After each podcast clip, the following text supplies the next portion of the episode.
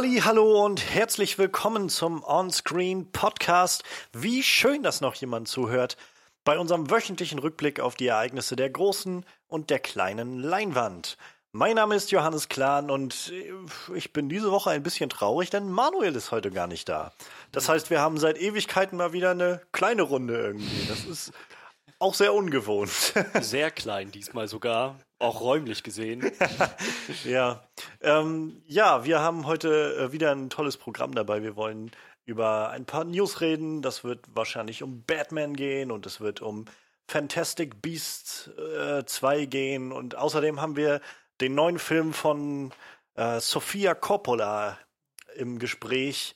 Die Verführten ähm, startete jetzt gerade in Deutschland und wir wollen drüber reden. Und wir sind in diesem Fall meine Wenigkeit und der gute Frederik, Hallo unser. Talking Head on Walking Dead. Und ja, wie schon angedeutet, wir sind heute etwas kleiner besetzt und auch irgendwie in unserem kleinen Studio zusammengekommen, was einfach nur mein Wohnzimmer ist. Unser On-Screen-Review eigenes Studio. Redaktion. ja. Ja, also ich finde es immer mal witzig. Also es ist, ich finde, es entwickelt auch immer gleich so ein ganz anderes Feeling, wenn man nur zu zweit über die Sachen so redet. Das stimmt. Und, ähm, ja. Manuel ist auf jeden Fall dann wahrscheinlich nächste Woche wieder da und äh, dann gucken wir mal, was wir dann eigentlich machen. Ähm, wie gesagt, heute wollen wir jetzt erstmal anfangen, wie immer, mit unseren News und danach dann zu unserer Review von Die Verführten übergehen. Und damit ihr die vielleicht auch konkret ansteuern könnt, wenn euch das interessiert, ähm, und ihr unsere News nicht hören wollt, ich meine, warum wollt ihr unsere News nicht hören? Aber äh, falls ihr das nicht wollt, dann könnt ihr äh, nämlich einfach gleich dahin springen, denn hier kommt der Timecode. Wir fangen jetzt mit den News an und gehen danach zur Review von Die Verführten bei 45 Minuten und 53 Sekunden. Gut, dann lasst uns an, lasst uns, lasst uns anfangen mit unseren Highlights der Woche. Highlights der Woche. Ja, wie immer haben wir, nee, eigentlich gar nicht wie immer. Wir haben heute nur zwei Themen, weil wir auch nur zu zweit sind. Aber ja, wir haben zwei Themen dabei und ähm, jeder von uns hat sich so was Kleines rausgepickt und ähm, ich, ich werfe einfach mal das erste rein und zwar wäre da eine Sache, die passiert ist in den letzten Wochen. Also es sind viele Sachen passiert und tut uns auch leid, dass wir irgendwie in den letzten Wochen nicht so gepodcastet haben, dass wir über äh, die Probleme am Han Solo Set reden konnten oder über die neuesten Trailer von Jumanji oder sonst was. Aber wir haben halt auch nicht für alles Zeit und äh, es gibt auch genug andere Orte, wo man sich irgendwie darüber informieren kann. Ähm, wir wollen aber reden, oder ich möchte vor allem reden heute über Matt Reeves Kommentare zum nächsten Batman-Film, der jetzt ja noch unter dem Titel The Batman läuft. Also mal gucken, ob das noch so bleibt. Aber ja, Matt Reeves, Regisseur von ähm, Cloverfield, von äh, Dawn of the Planet of the Apes und dem neuen, jetzt kommenden War for the Planet of the Apes, wurde ja verpflichtet für die Regie bei The Batman nach dem ganzen Drama, was, über das wir ja reichlich auch berichtet haben, ähm, wo Ben Affleck dann letztendlich zurückgetreten ist als Regisseur. Und äh, ja, erstmal hat er sich noch bedeckt gehalten, da er auch noch mit der Postproduktion von War for the Planet of the Apes beschäftigt war. Aber so langsam scheint sein Blick Richtung The Batman zu gehen. Und er hat sich jetzt in einem Interview mit New Trailer Buzz ähm, ein bisschen geäußert dazu. Und um das mal kurz zusammenzufassen, war seine, ähm, seine Idee dahinter, dass er es unglaublich spannend findet, einen einen Batman-Film zu machen und eine Batman-Geschichte zu erzählen, die sehr, sehr charakterbasiert ist, sehr, sehr, ähm, ja, er hat es Hitchcockian genannt, also so mit so einem Hitchcock-Feeling. Es geht also scheinbar um so ein Detektiv-Mystery-Ding. Er möchte sich auf wirklich diese Detektivschiene wie so ein Noir-Film beziehen und das Ganze umsetzen. Und naja, irgendwie so eine andere Seite nochmal von Batman rausbringen. Er hat das beschrieben als äh, a point of driv a point of view driven uh, way, very very powerful way.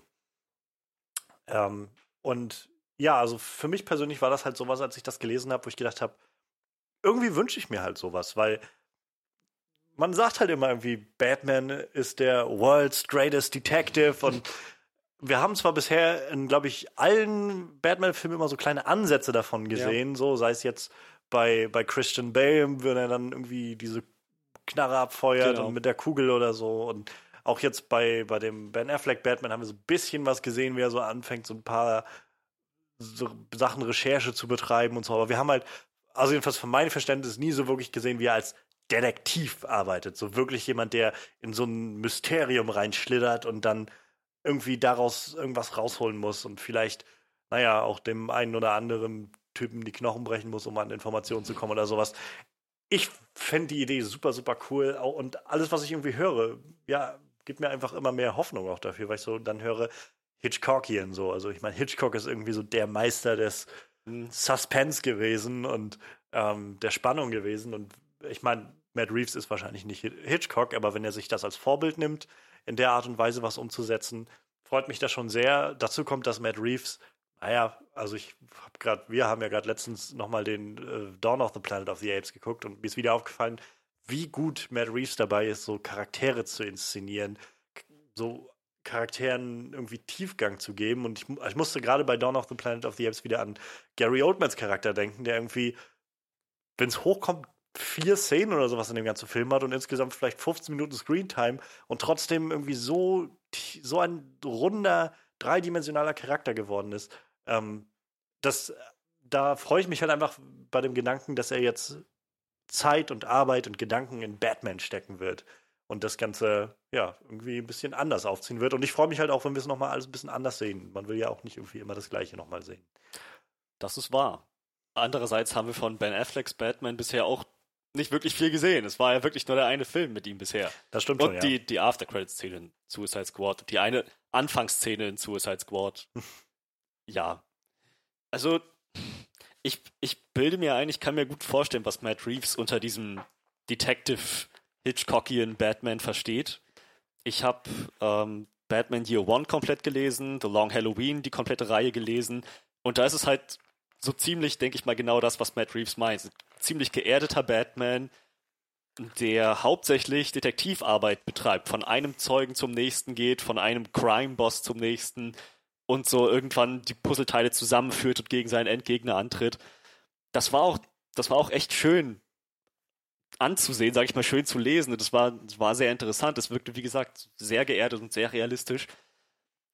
Andererseits, gerade mit Ben Afflecks Batman, gerade wie Zack Snyder angefangen hat, sehen wir jetzt ja, zumindest in Batman wie Superman, war das mehr oder weniger der Arkham Videogame Batman.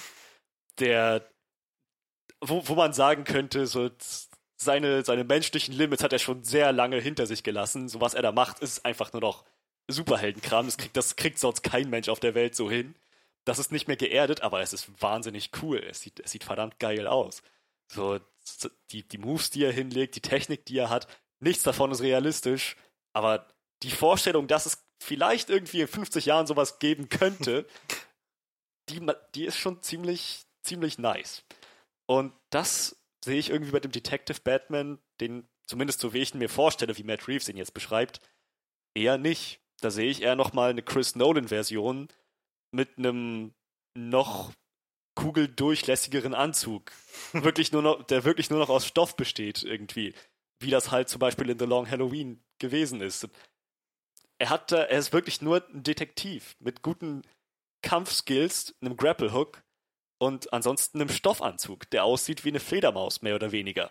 Mehr ist an ihm nicht dran. Also extrem geerdet und das ist auch was Gutes, aber ich hätte mir gerade jetzt mit Ben Afflecks Batman was anderes gewünscht. Also ich muss sagen, ich, ich kann, glaube ich, nachvollziehen, was du meinst. Ich glaube halt bloß nicht, dass sie das so umdrehen werden. Also sie haben ja diesen Batman jetzt auch schon etabliert und mich freut einfach viel mehr der Gedanke, dass wir halt genau diesen Ben Affleck Batman jetzt halt nicht irgendwie ihm, alles wegnehmen, was er hat und einfach einen komplett neuen Batman draus machen, sondern einfach diesen Batman nochmal in einem anderen Licht darstellen lassen. Und also nur weil das Ganze jetzt ja mehr äh, so, so ein bisschen Detective Mystery driven sein wird, wahrscheinlich dann äh, heißt das für mich zum Beispiel jetzt nicht, dass wir nicht trotzdem die abgefahrenen Action-Szenen bekommen können, die wir in dem Film gesehen haben, wie jetzt die Martha-Rettungsszene irgendwie, so sowas. Würde, also schließe ich jetzt so nicht aus. Also ich, ich in meinem Kopf sehe ich jetzt halt nicht, dass, ähm, dass Matt Reeves so einen Batman-Film draus macht, wie so ein wirklichen 50er Jahre Noir-Film irgendwie. Das, das sehe ich jetzt halt nicht da drin. Nur so, mich freut irgendwie der Gedanke, dass man irgendwie sich vielleicht halt in so eine neue Richtung nochmal orientiert. Und ähm, ja, wie gesagt, gerade dieser neu oder dieser jetzt etablierte Batman, wenn man den jetzt verbindet irgendwie mit diesem alten, also das würde mich schon sehr freuen, muss ich sagen. Wenn, wenn es dann tatsächlich dazu kommt, ich meine, es ist kompatibel, es schließt sich nicht aus, das stimmt. Aber wenn Matt Reeves jetzt sich an gerade dieses Quellenmaterial hält, was Batman eben so geerdet darstellt. Naja. Wenn, wenn er das macht. Zack Snyder. Letztendlich ist es, glaube ich, ähnlich wie bei Marvel, oder? Also Age of Ultron war in keinster Weise wie Age of Ultron in den Comics. Ähm, es ist so, Winter Soldier war, glaube ich, in keinster Weise wie die Comics, vom, also die Comicreihe Winter Soldier irgendwie. Und ich glaube, das ist halt eher so, man, man sucht sich halt so Ideen raus aus den Comics, aber es ist ja jetzt nie wirklich so eine 1 zu 1 Umsetzung des Materials.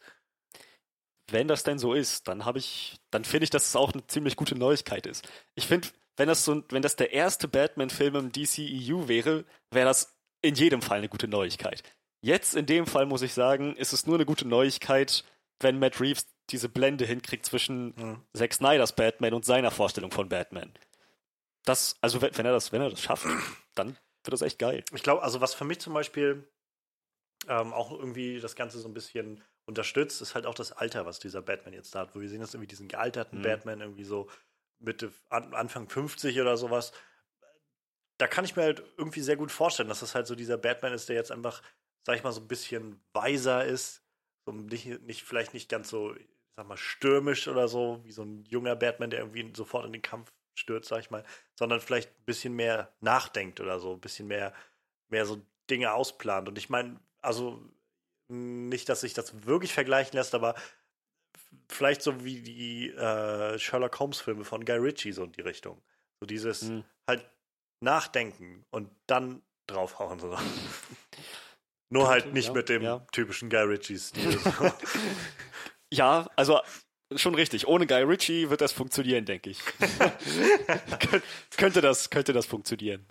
Ich weiß immer noch nicht, wie sie diesen, also wie Disney diesen Aladdin-Film von Guy Ritchie umsetzen will. Ich kann mir das einfach immer noch nicht vorstellen. Na, gerade nachdem jetzt irgendwie King ja, Arthur, ja, der genau. ja irgendwie unterhaltsam war, aber trotzdem kann ich mir immer noch nicht vorstellen, wie ich, wie ich mir das vorstellen soll. Ein Aladdin-Film im Guy Ritchie-Stil. Ah, ich, ich weiß es auch noch nicht. Wer weiß, vielleicht, vielleicht muss er sich dann seines fliegenden Teppichs würdig erweisen und dann, wenn, wenn er, ist er irgendwann so weit, dass er ihn, dass er ihn führen kann und damit Leute zusammenschlägt. Ach ja. Schön finde ich halt auch noch ähm, den Gedanken, dass wir ja vielleicht Deathstroke sehen, obwohl ich, naja, die Frage ist halt immer noch, ob das passiert. Das war Ben Afflecks Idee, ne? Naja, also ich weiß, also ja, es war wohl in dem ursprünglichen Skript, was Ben Affleck damals zusammen mit Jeff Jones wohl geschrieben hatte, was dann aber irgendwie immer wieder überarbeitet und nachher weggeworfen wurde oder sowas. Und ich weiß bloß, sie hatten ja schon groß angekündigt, dass dann der Joe Maggianello gecastet wurde als Death, Deathstroke, aber naja, also ich glaube, seitdem das jetzt alles erstmal wieder, äh, naja, so ein bisschen auf die Bremse getreten wurde, ist wahrscheinlich die Frage, ob wirklich Deathstroke auftaucht in dem Ganzen. Ich weiß, Joe Manganiello hat jedenfalls damals schon groß getönt, so von wegen, ja, und das wird ein epischer Film und so. Und wir, da hat er ja noch sowas gesagt, wie irgendwie, wir fangen jetzt Ende 2017 an zu drehen und sowas. Und naja, ich weiß nicht, aber. Wann? Sie haben noch nicht bekannt gegeben, wann Dreharbeiten losgehen sollen, nee, oder? Nee, ich hab's noch keine bekannt haben.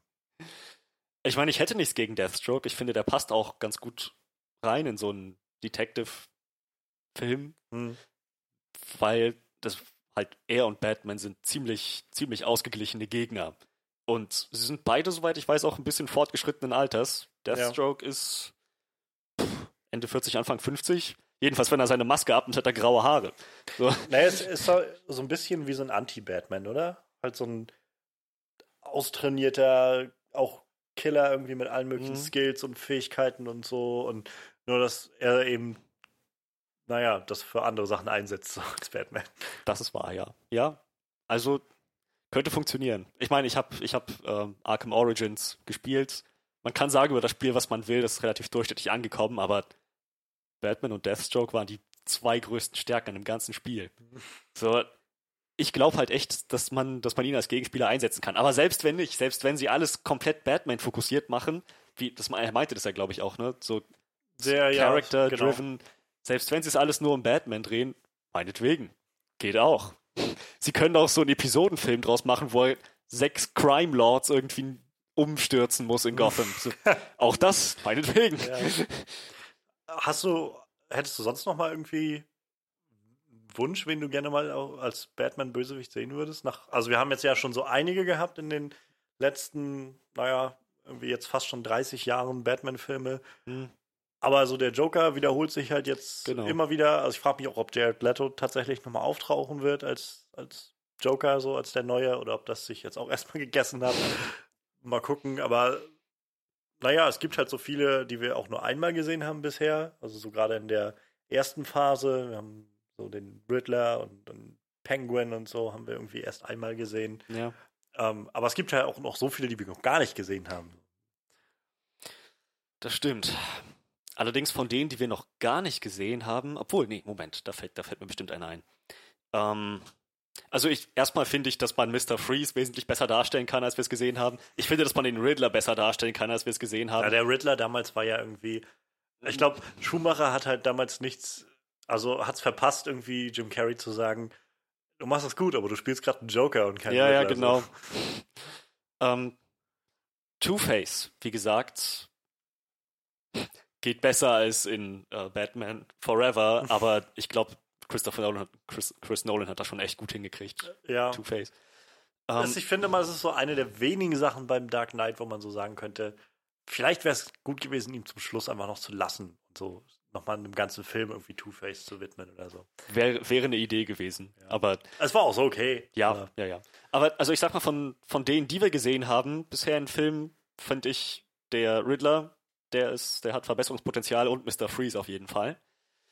Ansonsten, von denen, die wir noch nicht gesehen haben, könnte ich mir vorstellen, ähm, der Mad Hatter wäre eine Möglichkeit. Oder gerade eben ist mir einer eingefallen, den ich mega, den ich mega gut fand. Jetzt ist er wieder weg. Sekunde. Batmite. Oder einfach nur Man-Bat.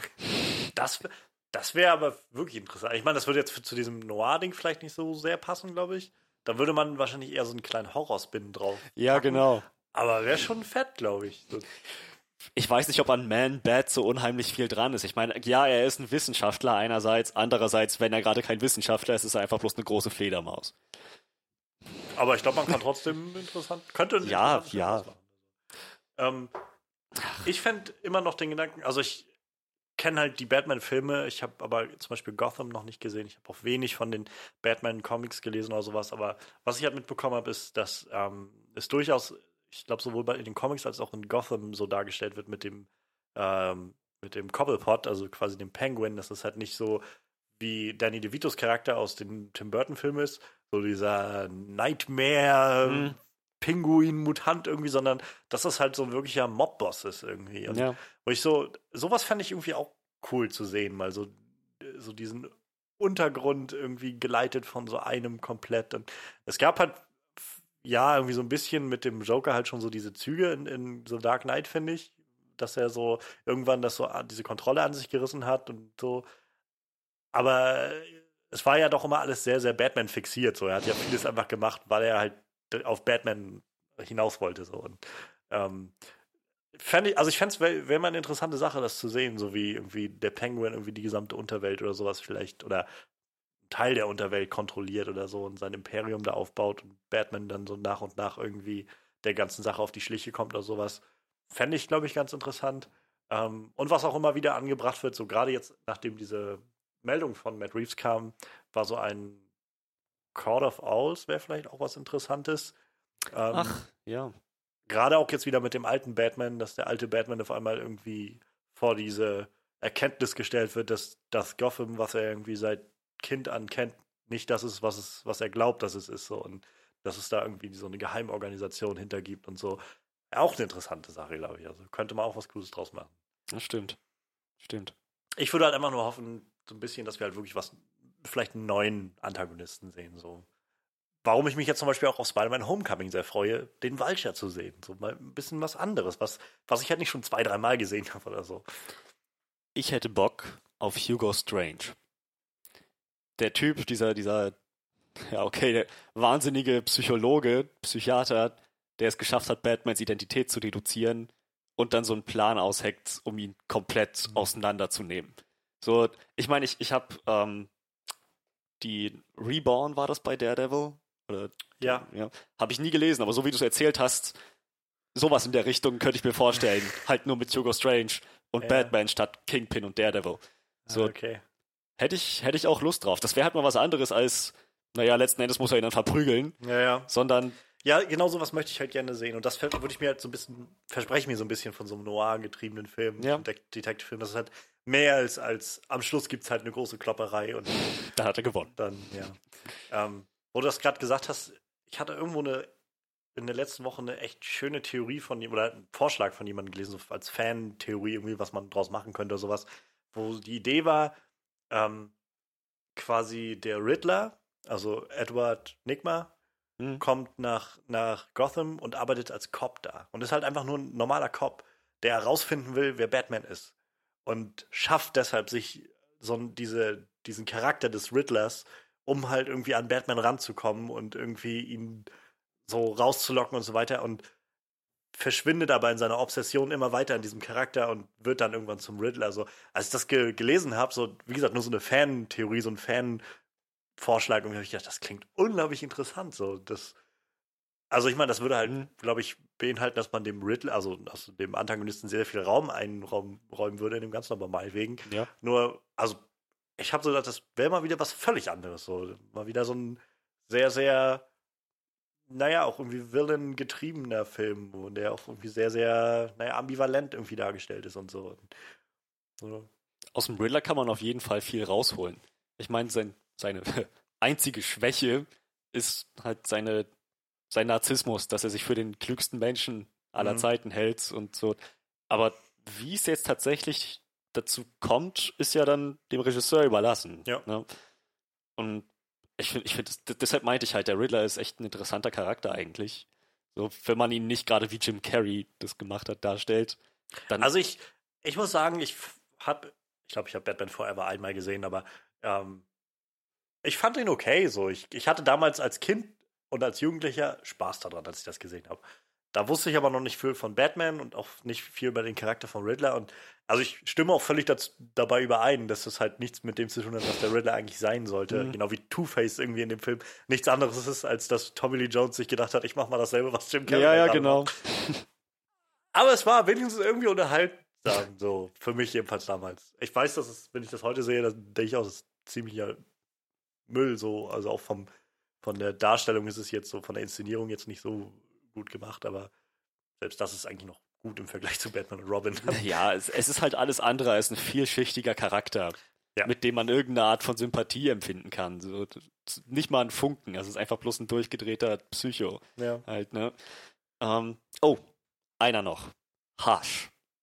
Der, der plastische Chirurg, ursprünglich enger Freund von Thomas Wayne, der dann, oh Gott, jetzt darf ich nicht lügen, durch unglückliche Umstände ah, seinen, seinen Job verloren hat oder selber sein oder selber ganz, ganz übel zugerichtet wurde. Thomas Wayne hat ihn gerettet und das hat er wohl dann nicht psychisch ganz verkraftet und ist dann zu einem Bösewicht geworden, zu einem Schurken, der anderen Leuten das Gesicht abschneidet und andere Identitäten annimmt und die meiste Zeit mit einem ba- bandagierten Gesicht rumläuft.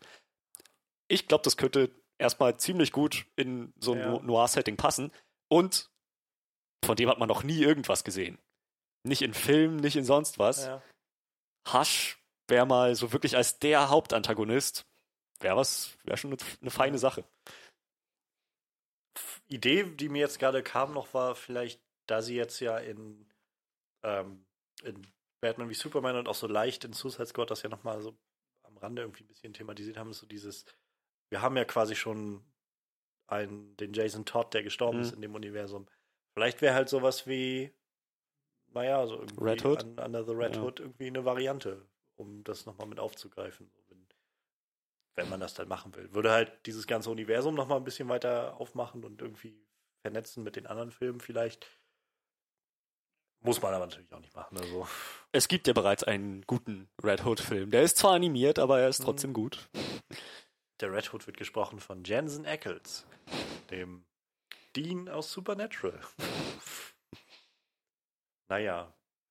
Ja, aber auf jeden Fall deutet sich viel Umbruch an für, äh, für Batman, The Batman. Mal gucken, ob der Titel so bleiben wird oder ob sie das Ganze nochmal ein bisschen, wenn, der, wenn die Story nachher steht und so, vielleicht nochmal mit einem anderen Titel versehen, wer weiß. Hm. Aber ja, auf jeden Fall scheint Bewegung reinzukommen und es deutet sich an, dass es auch ein bisschen anders alles werden wird. Und das kann ja schon mal so verkehrt vielleicht auch gar nicht sein. Warten wir vielleicht erstmal, was bei Justice League bei rauskommt, wie Batman in diesem Film dann fun funktionieren wird und fungieren wird, wo die Justice League am Ende des Films steht. Also ich meine, wenn Batman auch wieder so der, der Leiter der Justice League sein wird, vielleicht ist es dann auch gar nicht so praktisch, irgendwie dann so einen völligen Solo-Film irgendwie auf die Beine zu stellen, wo er einfach nur als Detective umherläuft und nicht sagt, Justice League, ich brauche euch mal so. mal gucken, was, was sich da ergibt. Es gibt viele, viele Möglichkeiten dafür. Ja, Freddy, dann, äh, was ist denn dein Thema, was du dir rausgesucht hast, was dir, was dir in der letzten Woche irgendwie ins Auge gesprungen ist? Ich habe gehört, dass zum, zum, zu der Fortsetzung zu Fan- Fantastic Beasts and Where to Find Them eine Synopsis draußen ist. Zusammen mit dem, zusammen mit den beginnenden Dreharbeiten. Und zwar, J.K. Rowling hat das ganze Screenplay geschrieben. Es spielt 1927, nachdem Johnny Depps Gellert Grindelwald in Gewahrsam genommen wurde, aber einen extrem effektvollen Ausbruch hingelegt hat. Er schart Zauberer um sich, schart so eine Art Kult um sich, ziemlich rassistisch, die halt alle Leute, die keine magischen Fähigkeiten besitzen, diskriminieren. Bisschen wie wir es mit Voldemort halt gesehen haben, so die Magic Master Race mehr oder weniger. Und äh, genau, er, um ihn aufzuhalten, findet sich Albus Dumbledore, ehemaliger bester Freund, eventuell vielleicht sogar noch mehr. Der schafft es aber nicht alleine oder glaubt es nicht alleine zu schaffen und holt sich Hilfe von seinem ehemal ehemaligen Schüler Newt Scamander. Und über Newt Scamander wird dann auch wieder die Verbindung hergestellt zu Jacob, Queenie und t- wie hieß sie noch gleich? Mist. Handy-Akku leer. Ähm. Wer war es? Das wäre es irgendwas mit Ti- Tina. Tina, ja. Genau. Und es soll wohl, also natürlich einerseits darum gehen, dass Newt, Dumbledore, Tina und der Rest der Truppe sich was überlegen müssen, um gegen Grindelwald anzugehen. Es soll aber auch ähm, in dem Film thematisiert werden, wie loyal diese ganzen Leute zueinander sind. So eben, wie enge Freunde das sind, wie viel, wer für wen, wie, wie sehr einstehen würde. Genau. Ähm, ich, ich weiß jetzt noch nicht so ganz, was ich davon halten soll. Erstens, wie ich schon gesagt habe, diese, diese Rassenideologie von Magier über Muggel haben wir schon mal gesehen, über, über mehrere Filme hinweg sogar gestreckt mit, äh, mit Voldemort. Und ich weiß noch nicht, ob Johnny Depp als Grindelwald einen guten Job machen wird oder ob das wieder nur ein blonder Jack Sparrow wird oder was ich, was ich davon erwarten kann. Colin Farrell hätte ich mir eigentlich tatsächlich lieber gewünscht. Auf den Mhm. kommen wir nachher nochmal zu sprechen. Andererseits ist diese ganze Geschichte zwischen Dumbledore und, und Grindelwald, die in den Büchern ja auch nur angeschnitten wird, ne? Ja. das, das klingt nach echt originellem Material. Dass, dass man da mal einen tieferen Einblick kriegen könnte, wie die beiden jetzt tatsächlich zueinander stehen, wie das Ganze sich entwickeln wird. Letzten Endes, auch obwohl sie jetzt auf entgegengesetzten Seiten stehen, wenn Loyalität in dem Film eine Rolle spielt, dann ist es doch gut möglich, dass auch die Loyalität zwischen den beiden eine Rolle spielt. Wer, wie, wie sehr ist jetzt noch diese Verbindung zwischen den beiden da? Wie sehr wollen sie sich gegenseitig töten oder auch nicht? Ja. Vielleicht wird das ja so ein Ding wie mit, äh, mit den X-Men, mit Professor Xavier und Magneto, dass, dass er halt so sagt, du bist ganz schön weit vom Weg abgekommen, aber eigentlich steckt noch was anderes in dir. Hm. das bietet halt alles echt eine ganze Menge Potenzial. Und ja, ähm, dennoch, um mal zurückzukommen auf diese ganze Rassismus-Sache, ich weiß nicht, wie Newt Scamander und seine, seine lustigen, kleinen, freundlichen Gesellen da irgendwie reinpassen. Das, das wirken, die wirken alle so knuffig, allesamt. Auch Ja. Tina und Queenie. Und Newt ist ja auch so der, der kleine Gutmensch, der nur versucht, seine kleine Farm zu retten irgendwie. Wenn die jetzt in so eine, so eine drittes Reich ähnliche Welt reingeschmissen werden, dann weiß ich nicht, wie das aussehen kann. Ob, sie, ob das noch irgendwie greifbar ist für uns Zuschauer, ob wir das denen abkaufen können. Mhm. Vielleicht kriegen sie es ja aber auch hin. Wie gesagt, das ist, es kann alles entweder wahnsinnig interessant werden oder wahnsinnig nach hinten losgehen. Ich habe, also ich habe den Bericht auch gelesen gehabt und ähm, ich weiß auch noch nicht so recht, was ich davon halten soll. Das Ding ist, ich mochte fantastische Tierwesen und wo sie zu finden sind Ja. eigentlich ganz gerne. Ja, so. ich auch. Im Nachhinein fand ich ihn halt nicht mehr so gut, wie als ich ihn, glaube ich, im Kino fand, weil ich dann so überlegt habe, wenn ich jetzt die Tiere wegnehme, dann bleibt echt gar nicht viel übrig von dem Film, weil der echt eine sehr lose Handlung bloß hatte und äh, irgendwie sehr vage Charaktere, auch nur so bis auf unseren Hauptcharakter. Und, also ich meine, die Schauspieler waren alle gut, kann man nicht anders sagen. Aber ja, ich war halt, also ich bin halt so ein bisschen im Endeffekt mit so recht gemischten Gefühlen, aber ich war unterhalten auf jeden Fall gut davon und hatte auch jetzt Lust, irgendwie was mehr davon zu sehen. So. Ähm, was mich halt so ein bisschen erfreut, ist ja dann, also wir hatten ja auch schon mal drüber geredet, dass Jude Law jetzt gecastet wurde als, Genau. als junger Dumbledore. Finde ich also eine gute Sache. Ich mag Jude Law eigentlich sehr gerne als Schauspieler. Ähm, und diese Geschichte mit Grindelwald birgt halt, glaube ich, eine Menge Potenzial, um irgendwie was Interessantes zu erzählen damit. Ähm, ja, was mich jetzt halt so ein bisschen irgendwie stutzig macht, ist halt, also zum einen, als ich jetzt gelesen habe, wer alles wieder dabei ist bei dem Film und wenn ich dann so lese, dass halt auch äh, Ezra Miller als Credence wieder dabei ist, ist das halt sowas, wo ich denke, oh, das ist so, das nimmt doch so viel Gewicht von dem, was eigentlich im ersten Film am Ende passiert, schon wieder weg.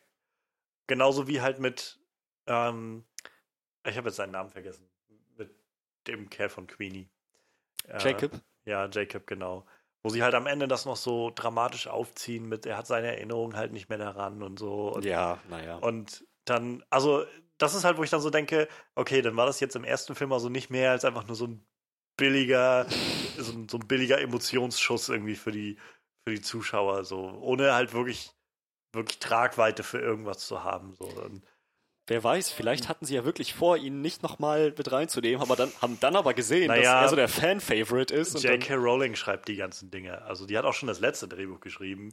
Er hat auch dieses Drehbuch schon geschrieben. Und ich weiß, damals hatte sie, glaube ich, schon gesagt, als der erste Film rauskam, dass sie halt schon, ich glaube, das sollen ja fünf Filme, glaube ich, werden, dass sie Ja. halt schon geschrieben hatte.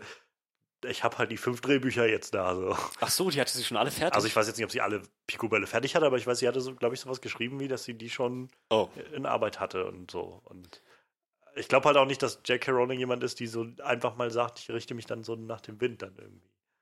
Ähm, tja, dann ich, war das keine Ahnung, immer also- eingeplant, dass er sein Gedächtnis verliert und wieder zurückbekommt. das ist halt so ein bisschen was, wo ich denke, ja, irgendwie nimmt mir das so ein bisschen was weg davon und gibt mir das Gefühl, als wollte man vielleicht, also gibt mir so ein bisschen, weiß ich nicht, bisschen Angst davor, dass sie vielleicht mit dem Film jetzt auch nichts anderes machen, als irgendwie so auf, ich sag mal in Anführungszeichen, billige Emotionsmomente rauszukommen. Und auch wenn mich das dann in dem Moment sehr berührt, was, was bringt mir das dann, wenn das irgendwie nicht, also was bringt das für die Geschichte, wenn es irgendwie nicht wirklich Bedeutung hat? Und ähm, aber davon ab, also ich glaube halt, ja, es kann irgendwie eine interessante Geschichte sein, die man da erzählen kann.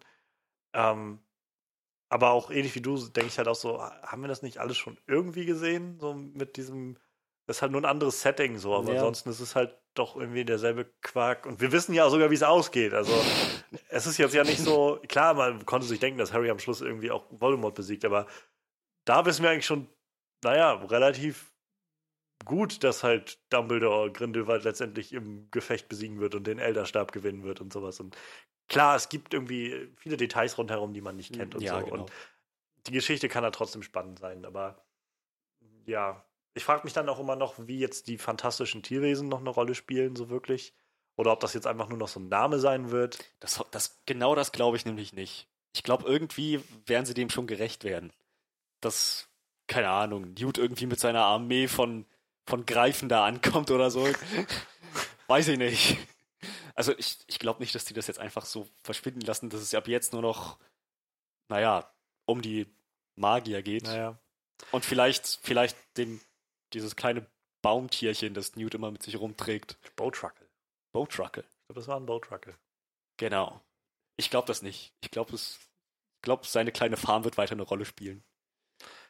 Ja, also im, im Endeffekt, ich hoffe halt, dass das irgendwie eine, eine coole Sache wird, so, weil ich, wie gesagt, ich, hab, ich war schon unterhalten vom ersten Film. Man hätte ein bisschen mehr draus machen können, aber es war schon, war schon okay, war schon ein schöner Film irgendwie. Ich hoffe halt einmal, dass sie, dass sie irgendwie gut umsetzen und dass J.K. Rowling vielleicht mal ja eine innovative Idee hat, was man damit machen kann. So. Und, äh, ich meine, man kann ihr das nicht wegnehmen. Sie hat die Harry Potter-Filme, also Teile alle geschrieben Mhm. und, und ist halt nun mal die Schöpferin dieser Welt. Und irgendwie ist es auch eine gute Sache, wenn die dann irgendwie da mit drin steht. Auf der anderen Seite kam jetzt ja letztes Jahr, glaube ich, der, das achte Buch da raus mit dem Cursed Child, Cursed ja. Child. Und nach dem, was ich gehört habe, ich habe es nicht gelesen, aber also auch die größten Harry Potter-Fans, die ich so kenne, meinten so, "Ah, es ist ziemlich seltsam, was sie da irgendwie geschrieben hat. Das war mehr wie so eine Fanfiction so und voll von Kontinuitätsfehlern und naja, so und ich hoffe einfach, dass sie jetzt nicht irgendwie so ein bisschen abdreht und irgendwie das Gefühl bekommt, dass sie halt einfach Herrin dieser Welt ist und machen kann, was sie will, so und äh, deshalb alles sowieso stimmt oder sowas. Nicht, dass ich ihr das irgendwie an, äh, an, andichten will oder sowas, dass sie das jetzt wirklich macht. Also ist nur so ein bisschen meine Bef nicht Befürchtung, aber ich glaube, die Chance besteht halt, dass sie vielleicht sich auch mal da drin verliert irgendwie. Also ich frage mich halt, ohne das irgendwie böse zu meinen, auch warum sie halt nicht ein, auch andere Sachen macht. Weil ich, ich meine, seit Harry Potter draußen war, hat sie, glaube ich, zwei Bücher noch geschrieben gehabt, die nicht Harry Potter waren. Mhm. Und dann ist sie auch wieder zurück zu Harry Potter gegangen. Und keine Ahnung. Ich, vielleicht denke ich da auch einfach dann anders oder ich will, wie gesagt, ich will auch J.K. Rowling gar nichts Böses irgendwie. Denn sie hat mit Harry Potter auf jeden Fall eine sehr faszinierende große Welt geschaffen. Ist ja nicht gesagt, dass sie das nicht nochmal hinkriegt. So, ich kann's mir, ich, ich kann mir schon vorstellen, dass das geht. Ich meine, auch bei Wonder Woman wussten wir, wie der Erste Weltkrieg ausgeht und trotzdem war das irgendwie ein interessanter Film. Ja, aber das war ja dann noch, ein, also das, der Zielpunkt war ja jetzt nicht der Erste Weltkrieg in dem Sinne, das war ja nur so das, das Szenario so rundherum und die Auswirkungen von dem, was sie da bekämpft hat. So. Mhm. Aber ich weiß schon, was du meinst. Also ich will das jetzt auch gar nicht sagen, dass man irgendwie keine, also man braucht diese Filme nicht machen, weil man weiß ja, dass Grindelwald besiegt wird oder sowas.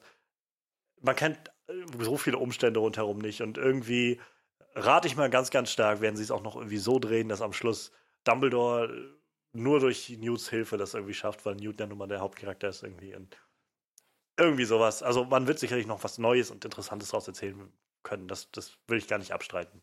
Es sind halt nur so Gedanken, die mir durch den Kopf gehen, wo ich, so, Ja, wo ich mich dann so ein bisschen frage.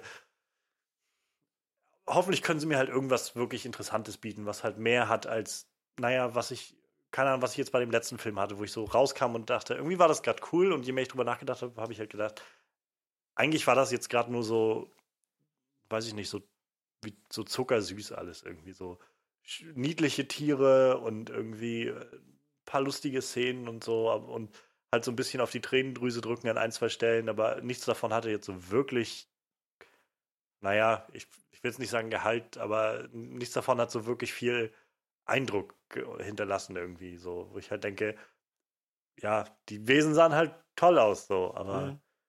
letztendlich waren das auch irgendwie drei Stück oder vier Stück oder sowas, die in der ganzen Stadt da waren. Und nachdem, wenn man die halt wegnimmt, dann bleibt halt echt nicht mehr viel übrig. So. Und dann frage ich mich halt, gefiel mir der Film jetzt nur, weil ich irgendwie gerade niedliche Tiere angeguckt habe oder, oder was? So.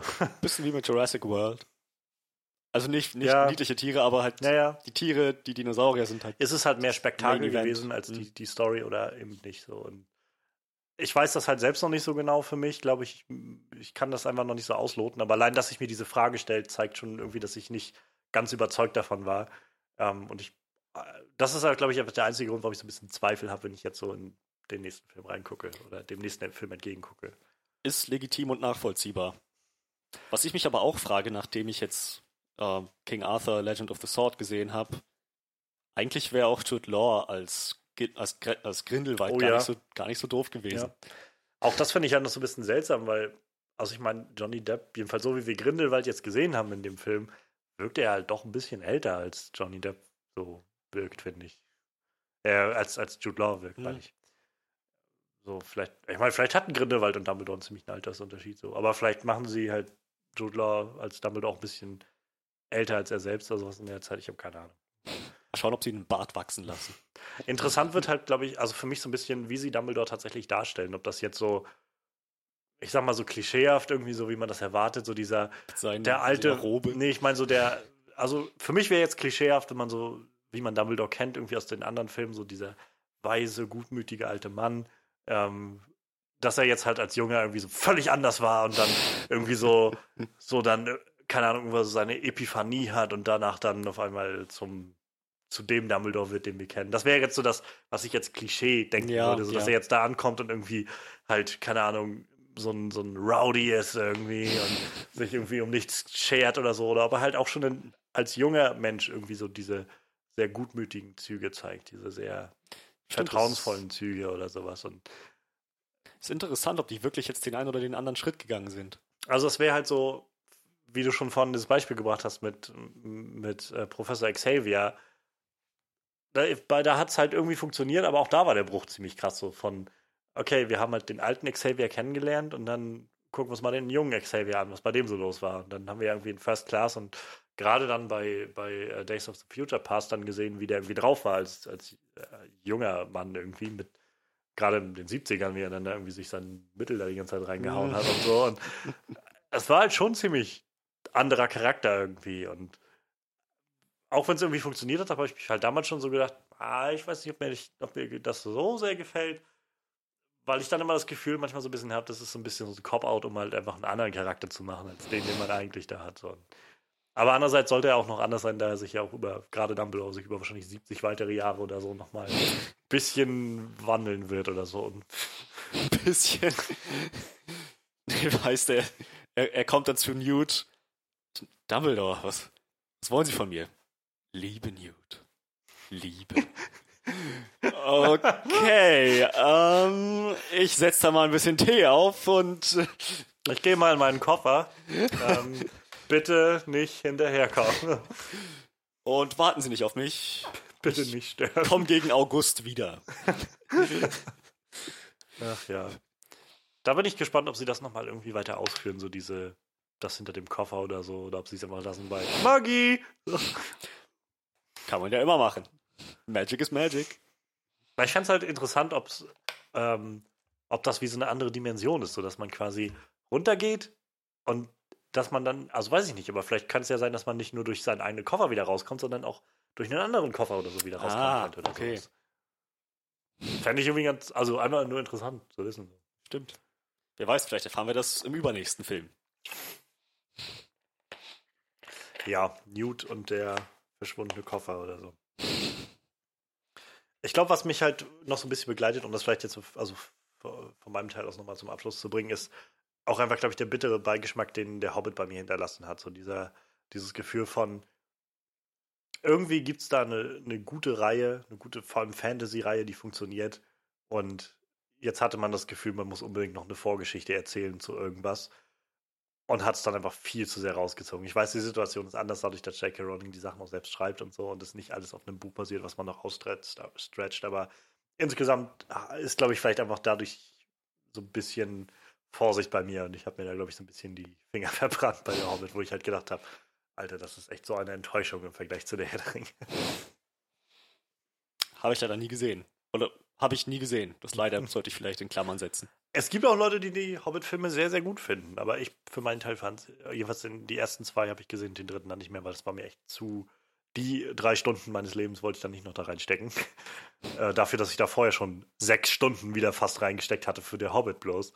Eins und zwei. Naja. Es gibt auch Leute, die Resident Evil 6 gut fanden. Ich dachte, das jetzt. Es gibt auch Leute, die Resident Evil nicht mögen. das ist eine verrückte. Sache, aber es gibt auch Leute, die das nicht mögen. Habe ich ganz remote gehört. Sachen gibt's, die gibt's gar nicht. ist auf so, einer, so einem abgelegenen Eiland irgendwo. irgendwo in der Karibik. Soll es Leute geben, die Resident Evil ja, Naja. Ja, äh, dann, dann würde ich sagen, ähm, belassen wir es mal dabei mit unseren News, ähm, mit unseren News. äh, und dann lass uns mal äh, weiter gucken zu unserer Review, die wir heute haben. Und zwar wollen wir über The Beguiled reden, die Verführten. The von, Beguiled? Also, ja. Also spricht man das so aus? Ich, ich weiß nicht, wie es geschrieben wird. Ich höre das, glaube ich, zum ersten Mal. Beguiled, also. Be, beguiled halt. beguiled. Ich wüsste nicht, wie man es alles ausspricht. Die Aufgegeilten. ja, nein. Aber obwohl es auch irgendwie passt. Ja, wollte gerade sagen. ja, äh, auf jeden Fall die Betrogenen. äh, Quatsch, die Verführten. Verdammt nochmal. Ja, Die Verführten ist jetzt der neueste Film von Sofia Coppola. Ähm, ja, ihres Zeichens Regisseurin, äh, auch schon ausgezeichnet ähm, mit dem einen oder anderen Preis. Gerade für The Beguiled hat sie jetzt ähm, bei den Filmfestspielen in Cannes, glaube ich, die Auszeichnung als beste äh, Regisseurin oder als beste für die beste Regie bekommen. Ähm, ja, und ansonsten aus, also Filme gemacht wie zum Beispiel Marie Antoinette. Oder, oh, der war doch auch mit Kirsten Dunst. Genau. ähm, oder auch eben äh, Lost in Translation, äh, einer ihrer wirklich äh, sehr erfolgreichen Filme gewesen, obwohl ich den noch nicht gesehen habe. The Bling Ring kam auch vor ein paar Jahren. Da hat sie, glaube ich, es war eine der ersten Rollen, die Emma Watson gemacht hatte, nachdem sie, ähm, nachdem sie da nicht mal bei Harry Potter mit eingespannt war. Und naja, also talentierte Regisseurin und ja, Tochter von Francis Ford Coppola, den, naja, einer der großen, großen Regisseure. Ähm, naja, der Pate 1, Apocalypse Now, der Pate 2, der Pate 3, diese ganzen Geschichten so.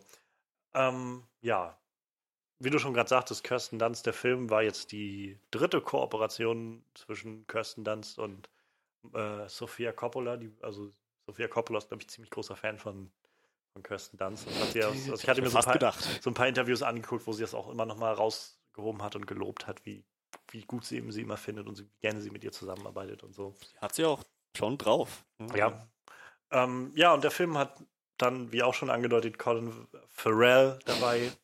Ich habe ich hab einfach immer diesen Drang, Colin Firth zu sagen. Den war ich aber nicht. Colin Farrell dabei. Nicole Kidman spielt mit. Elle Fanning spielt mit.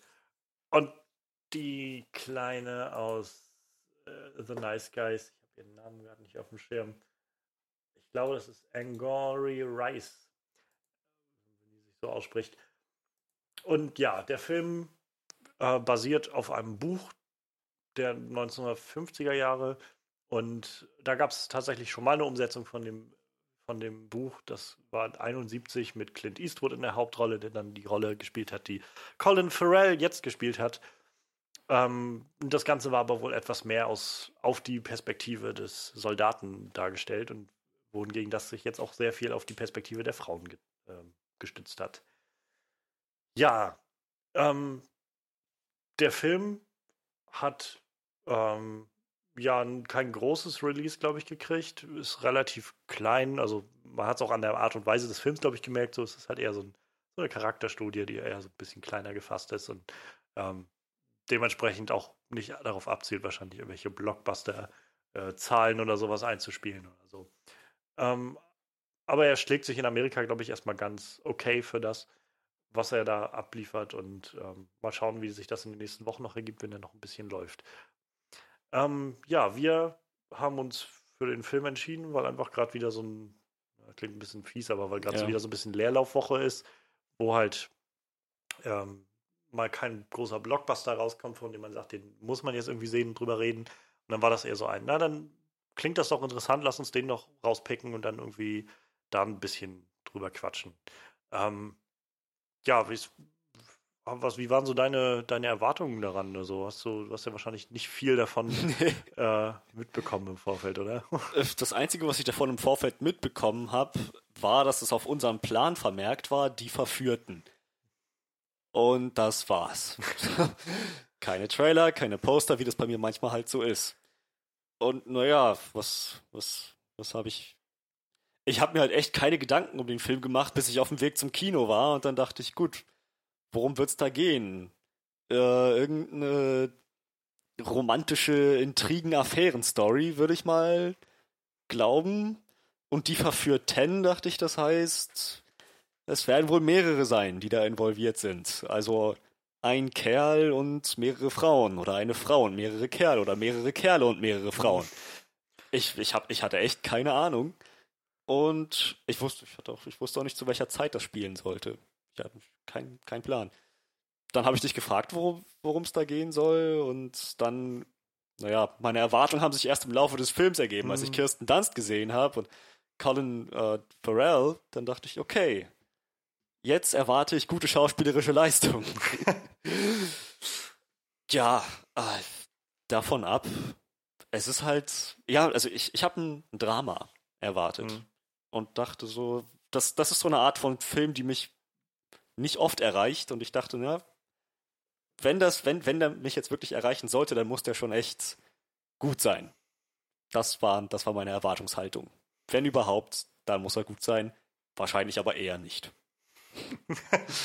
ja, also ich habe auch nur so die groben, ähm, ja, so die groben Züge des Films im Vorfeld irgendwie erfasst. Also ich wusste halt, dass es der neue Film von Sofia Coppola ist, was mich schon so ein bisschen hat aufhorchen lassen, weil ich halt, ich, ich habe Lost in Translation immer noch nicht gesehen, aber der soll so gut sein, der Film, wird immer wieder rauskommen, wie gut Bill Murray und Scarlett Johansson in dem Film sind und so eine richtig, richtig tolle Story ist und ähm, ich glaube das auch. Also ich habe Marie Antoinette, glaube ich, einmal gesehen. Ja, ich auch. Und fand den damals, glaube ich, der war okay. Ja, der war gut. Es ist schon lange her, dass ich den gesehen habe. Ähm, aber ja, ich glaube, der war halt ganz gut und generell hat Sophia Coppola halt auch, ohne dass sie irgendwie mit Francis Ford Coppola verwandt ist, sich einen Ruf erarbeitet, der irgendwo steht und irgendwie ein Name, der aus, der was aussagt und wo man eigentlich immer schon was Gewisses mit verbindet. Und deshalb habe ich jetzt auch nur die groben Züge gekannt, so mit dem, das Setting wusste ich jetzt noch so knapp, dass es im amerikanischen Bürgerkrieg irgendwie spielt und mit diesem Mädchenpensionat, dieser Mädchenschule, mhm. sowas in die Richtung und dass sie dann, dass diesen, die Leute, die dann da sind, diesen äh, Soldaten aufnehmen und dann, dass dann was passiert, aber was genau dann passiert, war mir halt auch nicht wirklich klar. Und insofern war ich halt auch mit recht offenen Gedanken da irgendwie reingegangen, mit so einem einfach, ich bin gespannt, was jetzt auf mich zukommt irgendwie. Ich habe aber definitiv Lust, mich irgendwie jetzt mal vielleicht auch auf eine andere Art und Weise, sag ich mal, beschäftigen oder unterhalten zu lassen, als wie es jetzt die letzten Wochen war mit immer großem Action, Bombast und, und Spektakel oder sowas, sondern eher mit sowas kleinerem, ruhigeren oder sowas. Also, und gerade mit guten Schauspielern, die dann dabei waren. Also Kirsten Dunst sieht man ja nicht allzu oft, finde ich. Ähm, ich glaube, das letzte Mal, dass ich sie halt irgendwo gesehen habe, war tatsächlich in der zweiten Staffel von Fargo, wo sie eine der Hauptrollen gespielt hat. Da war sie auch wirklich, wirklich gut. Ähm, und ansonsten, ja, ich meine, Nicole Kidman ist halt immer großartige Schauspielerin. Colin Farrell macht, finde ich, auch mal eine gute Figur. So sieht ja. man auch viel zu selten. Der hatte irgendwie mal so Mitte der 2000er, hatte genau, so ja. hatte so einen Run, wo er echt viel war und dann irgendwann brach das so weg. Und naja, und ich habe mich halt sehr gefreut, dann noch die Angry Rice dann da zu entdecken. Also halt die von Nice Guys, weil ich wahrscheinlich, wer uns öfter hört, der hat das schon mitbekommen. Nice Guys war einer meiner Lieblingsfilme letztes Jahr. Und gerade sie war halt auch ein, mit einer dieser Teile, warum ich das habe. Dieser Film war so, so super, weil die das so geil gemacht hat. Und naja. Ja, ähm, dann, dann würde ich sagen, lass uns doch mal weitermachen. Ähm, ich würde sagen, lass uns vielleicht mal kurz abreißen, was, was uns der Film gegeben hat, irgendwie, was wir, was wir darin gut fanden und äh, dann können wir danach noch mal ein bisschen drauf eingehen, was uns nicht so gut gefallen hat und dann noch mal so unser Resümee ziehen. Ähm, ich muss sagen, für mich war der Film, also wo, wo die wirklich große Stärke in diesem Film liegt, war halt für mich die Atmosphäre, die erzeugt wurde. Also mhm. ich fand es sehr, sehr beeindruckend, wie man irgendwie so eine Stimmung eingefangen hat, wie man. Es ging ja schon mit diesem ersten Shot los, der irgendwie so durch dieses Geäst so durchgeht ja. und irgendwie so diese, sofort diese, diese Atmosphäre herstellt von irgendwie abgeschieden. Du hörst im Hintergrund ständig Kanonenschüsse von diesem, naja, vom Krieg, der da irgendwo läuft zwischen den Nord- und den Südstaaten. Und all das hat irgendwie so da, dazu beigetragen, dass ich das Gefühl hatte von irgendwie, wow, ich, das ist halt nochmal so eine ganz andere Welt irgendwie. Also, hat eine ganz andere Zeit, in der man da äh, ist irgendwie. Und dazu hat dann beigetragen halt die Art und Weise, wie die Leute geredet haben, die Art und Weise, wie irgendwie überhaupt, wie sich Leute verhalten haben, wie sie, wie sie miteinander umgegangen sind. So, so lauter Sachen, die halt, wie gesagt, für mich so ein bisschen unterstrichen haben, das ist wie halt aus so einer anderen Zeit genommen. Und das fand ich unglaublich angenehm irgendwie. Das stimmt. Also, ich, also ich, ich, mir ist auch aufgefallen, so im Laufe des Films, obwohl am Anfang vor allem nicht gerade viel passiert ist, war es irgendwie immer sehr spannungsgeladen. Alles, was, also alles das, was gezeigt wurde, jede Szene, hatte ganz viel Bedeutung mal mit sich rumgetragen. So, ja. Also für mich war das so ein typisches Beispiel von Spitze des Eisbergs. Es wird nur ein bisschen was gezeigt, aber mit so viel Implikation, mit so viel Andeutung da drinnen, dass man sich den Rest schon selbst denken kann. Das finde ich, das fand ich schon ziemlich stark. Ja, auf jeden Fall. Und da spielt halt dann wieder das, das Schauspiel mit rein. Also ich oh, fand es ja. halt sehr, sehr großartig, was, äh, was gerade Nicole Kidman da auch viel gemacht hat. Also so ohne irgendwas zu sagen, einfach nur so mit Blicken, mit so mhm. der Art und Weise, wie sie irgendwie mal kurz reagiert hat oder sowas. So, das war, aber das war also nicht nur bei ihr, das war bei vielen von den Charakteren so. Ich meine, diese Kindercharaktere waren halt dann immer sehr, sehr offen mit dem, was sie so irgendwie, ja. wie Kinder halt so sind. Die haben das dann irgendwie sehr auf der, so immer offen getragen und auch irgendwie gleich verbalisiert, was ihnen so durch den Kopf geht. Aber dann so ab Al Fannings Charakter, Kirsten Dunst Charakter und halt auch Nicole Kidman, die ja so die, die Vorsteherin und irgendwie dieses Heims da ist, das war schon ziemlich, ziemlich eindringlich, wie die alle irgendwie so miteinander umgegangen sind, wie sie auch mit dem, äh, wie ist er jetzt, Corporal McBurney umgegangen sind und ähm, vieles halt nonverbal dann auch gemacht haben. Das fand ich sehr, sehr krass. Das stimmt. Überhaupt, also ich wusste echt nicht, wie das dann mit den Kindern da reinpassen soll in dieses ganze Ding, aber ich fand, die haben das echt gut ja.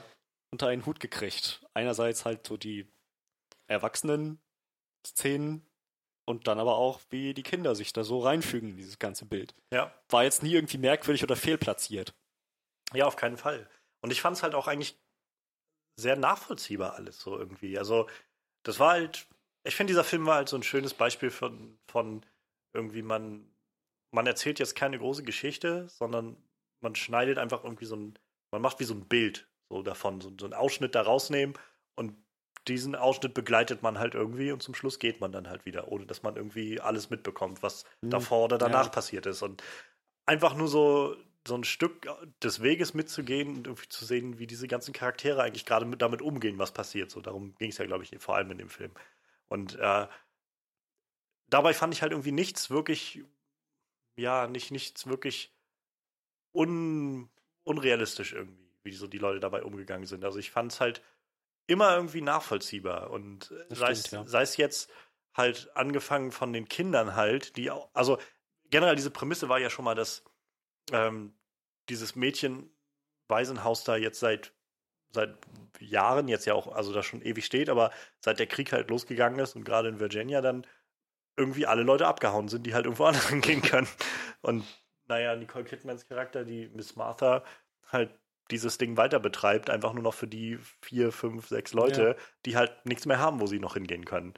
Mit eingeschlossen halt irgendwie Kirsten Dunst Charakter als Lehrerin, die Edwina, die halt auch irgendwie ursprünglich ja scheinbar aus der Stadt kam, aber pff, ja, irgendwie jetzt auch nichts mehr hat, wo sie irgendwie hin kann. Und ähm, das war halt so, wo ich, wo ich so gedacht habe, irgendwie, ja, das ist schon eine interessante Prämisse. Und dann auf der anderen Seite halt Corporal McBurney, der ja auch im Krieg ist seit zwei Jahren oder drei, aller Wahrscheinlichkeit auch seit zwei, drei Jahren keine Frau mehr gesehen hat.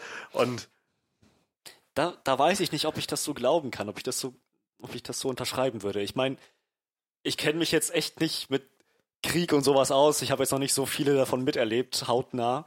Aber von dem, was ich höre, ist es wohl so, dass Soldaten, die durchs Land marschieren, einen Hang dazu haben, sich Frauen zu suchen und die dann entsprechend ja, zu vergewaltigen. Das, das stimmt schon. Ich habe jetzt halt einfach das Ganze mal so versucht zu nehmen mit einem, wenn da schon in diesem Waisenhaus oder in diesem Frauenhaus irgendwie alle weggehen, die irgendwie woanders hin können, dann äh, habe ich das also gedacht, wird das wahrscheinlich für den Großteil dieser Region passiert sein, dass einfach mhm. die Leute einfach woanders hingegangen sind, wenn sie die Möglichkeit Ja, hatten, okay, weil es ist nun mal Krieg irgendwie. Und ähm, sicherlich, da werden auch immer irgendwie, irgendwie Sachen passiert sein. Aber selbst dann ist es ja irgendwie noch eine andere Situation, wenn du irgendwie, naja, nicht am Vergewaltigen bist, sondern eben irgendwie dir aufgeschlossene Frauen gegenüberstehen, die irgendwie scheinbar auch Interesse an dir zeigen. Das ist wahr. Und ich glaube, also wenigstens das ist eine Situation, die er auf jeden Fall schon seit zwei, drei Jahren nicht mehr hatte, Das, dass das ihm ist- irgendwer ja, Interesse gegenübergestellt hat. Und Das so. ist anzunehmen. Und gleichzeitig dann auf der anderen Ebene halt die Kinder, wo ich halt auch wieder gedacht habe, finde ich halt auch, also fand ich so nachvollziehbar, wie diese Kinder auch so gleich darauf angesprungen sind, ähm, dass sie, dass sie, vielleicht jetzt Vaterfigur ist übertrieben, aber also ich kann mich halt erinnern an ich, äh, in meine Zeit, als ich ein Praktikum gemacht habe in einem, äh, in einem Hort. Die Kinder da sind halt ziemlich drauf angesprungen. Die haben, waren sehr, sehr positiv davon überrascht, dass halt mal ein männlicher Leiter, sag ich mal, irgendwie da war. Neben diesen drei, vier ähm, Hortleiterinnen, die sie dann da hatten, weil sonst haben sie halt irgendwie keinen, Hm. keinen männlichen. Und das ist, glaube ich, gerade auch bei Lehrern immer so eine Sache, in der Grundschule besonders, weil Grundschule sind halt auch 90 Prozent oder sowas äh, Frauen, die halt Lehrer, also Lehrerinnen, die die Lehrerjobs übernehmen. Und Männer stechen halt immer so ein bisschen heraus und bilden halt, glaube ich, auch immer so einen, so einen gewissen Anziehungspunkt, gerade für Mädchen. Und äh, fand ich halt auch sehr nachvollziehbar, dass sie halt auch gleich so von wegen, ja, und sie wollten ihm dann helfen und ihm unterstützen und mit ihm spielen und solche Sachen oder für ihn was spielen, so, so ein bisschen auch Aufmerksamkeit kriegen. Und äh, also, wie gesagt, ich fand es alles sehr, sehr nachvollziehbar. Sorry, ich war gerade, das, das, ich habe mir das gerade alles so bildhaft vorgestellt, dass ich jetzt in Gedanken fast schon da drin versunken bin. Ähm, ja, war, es war, auf, war auf jeden Fall nachvollziehbar. Auch wie die Kinder ihre ganz eigenen, also, also ich meine, die, die Dinge waren kompliziert, ne? Ja. keine Frage mit, mit diesem, äh, was war das, was war das? Ein, ein, kein Internat, eine Mädchenschule? Mädchen, Ich glaube, irgendwie sowas. Mädchenschule, ja, ja. Girls School in Virginia. Ja, diese Mädchenschule halt, die hin und wieder noch äh, Besuche kriegt von Südstaatler-Truppen, Die halt so vorbeiziehen dann. genau, aber halt auch wissen, dass Krieg um sie rum herrscht, ne, und. Das fand ich so beeindruckend, wie, wie selbstverständlich das für die halt war. Wie Ja. Halt so, während dann im Hintergrund immer wieder Kanonenschüsse oder so Mhm. ganz entfernt sind, sind die dann draußen arbeiten oder Genau. sowas. Und, oder halt das Mädchen am Anfang überhaupt, dass sie überhaupt in den Wald rausrennt zum Pilze sammeln während der Krieg. no big deal, ja. So, also, genau, also einmal, einmal das, ne, es war schon ganz, ganz gut dargestellt, fand ich, dass es nicht, dass es jetzt nicht so die tüchtige Südstaatler-Frauen sind, die sagen, wir leisten unseren Beitrag im Kampf gegen diese dreckigen Nordländer, sondern ein verletzter Mann ist ein verletzter Mann, verdient Aufmerksamkeit und sie haben ihn auch dann nicht verraten. Die Kinder sehen das natürlich noch ein bisschen einfacher. Die, da war das doch genau das Ding, wo die eine meinte so, nein, das ist jetzt unser neuer Papa mehr oder weniger. Und die, die andere sagte, aber das, das ist doch ein Nordstaatler, die sind doch alle böse, der wird uns, der wird uns umbringen, der wird uns alle vernichten. So, das war irgendwie ganz, ganz interessant gemacht, irgendwie, wie die Erwachsenen wussten, ja, alles, alles nicht so einfach und die Kinder, nö, eigentlich sind die Antworten ziemlich klar auf Ja. der Hand, so, ja. Entweder oder. So. Genau, ja. Kindliches Denken halt. Ja, genau. Ja. Mm. Jetzt habe ich mir, jetzt, jetzt, jetzt, muss, jetzt müsste ich kurz überlegen, was mir noch gut gefallen Also hat. ich ähm, fand halt so die Liebe fürs Detail sehr, sehr herausstechend an vielen Stellen. Also ich hatte es vorhin schon mal gesagt, so Sachen wie die Art der Sprache fand ich sehr, sehr halt wie aus so einem anderen Jahrhundert. Und ich, ich mag das eigentlich sehr, sehr gerne. Also es war halt manchmal so ein bisschen vor den Kopf stoßend, fand ich. So ein, ein, zwei Sachen, wo ich das Gefühl hatte von, das war jetzt irgendwie, weiß ich nicht, entweder sehr direkt oder sehr, sehr anders, als man das irgendwie gewohnt ist und so. Ähm, aber dann habe ich halt gleichzeitig wieder gedacht, ich glaube, das ist halt genau das, was man erreichen will damit halt so und, und irgendwie auch nicht bereit ist, dann Abstriche zu machen und zu sagen, ja, wir nehmen halt einfach irgendwie eine Geschichte von heute und machen einfach ein anderes Setting Mhm. rein, sondern wenn wir das schon erzählen in der Zeit des, äh, des Civil War, des amerikanischen Bürgerkrieges, dann werden wir aber auch irgendwie versuchen, uns so nah wie möglich an alles davon zu halten. Und das ist dann halt die Art und Weise, wie sie so sprechen, wie sie sich irgendwie Komplimente machen oder sowas. Und ähm, Sophia Coppola hat in einem Interview zum Beispiel erzählt, sie hatte dann gelesen gehabt in einem, einem, äh, sowas wie so einem Knigge aus der Zeit, halt so mit, mit Vorschriften oder, oder Hinweisen zum Verhalten und so gerade für Frauen, wo es dann darum ging, dass man, ähm, wenn man ein Kompliment bekommt, dass man das dann ablehnen soll oder sowas oder nicht Danke sagen soll oder sowas. Und sowas, was sie dann da versucht hat mit einzuarbeiten in das Ganze. Und äh, dann so andere Kleinigkeiten wie zum Beispiel die Beleuchtung. War gerade im Haus, wenn sie irgendwie beim Essen war und so, alles Kerzenbeleuchtung. Weil es halt nicht anders ging. Deshalb war es auch immer alles ein bisschen abgedämmter und so. Wieder Stimmt. dazu hat die Atmosphäre wieder so, also es hat die Atmosphäre so Mhm.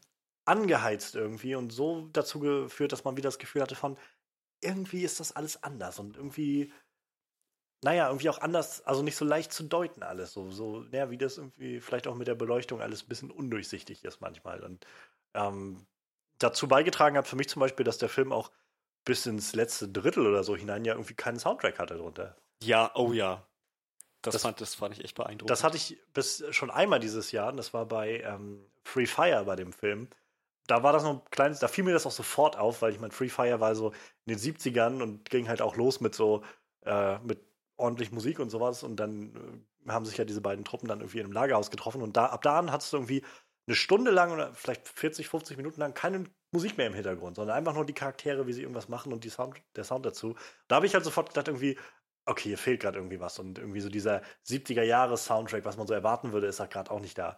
Bei dem Film war das aber so, wo ich halt irgendwie, na, ich weiß nicht, nach der Hälfte oder sowas habe ich dann, glaube ich, mal mich zu dir gebeugt und meinte, irgendwie, gar keine Musik da irgendwie. Mhm. Und das, da fiel es mir dann auch wirklich das erste Mal auf. Und dann habe ich halt gedacht, das ist ziemlich beeindruckend, dass man das halt hinkriegt, also dass man auch keine Musik einsetzt und welchen Effekt das schon wieder hat.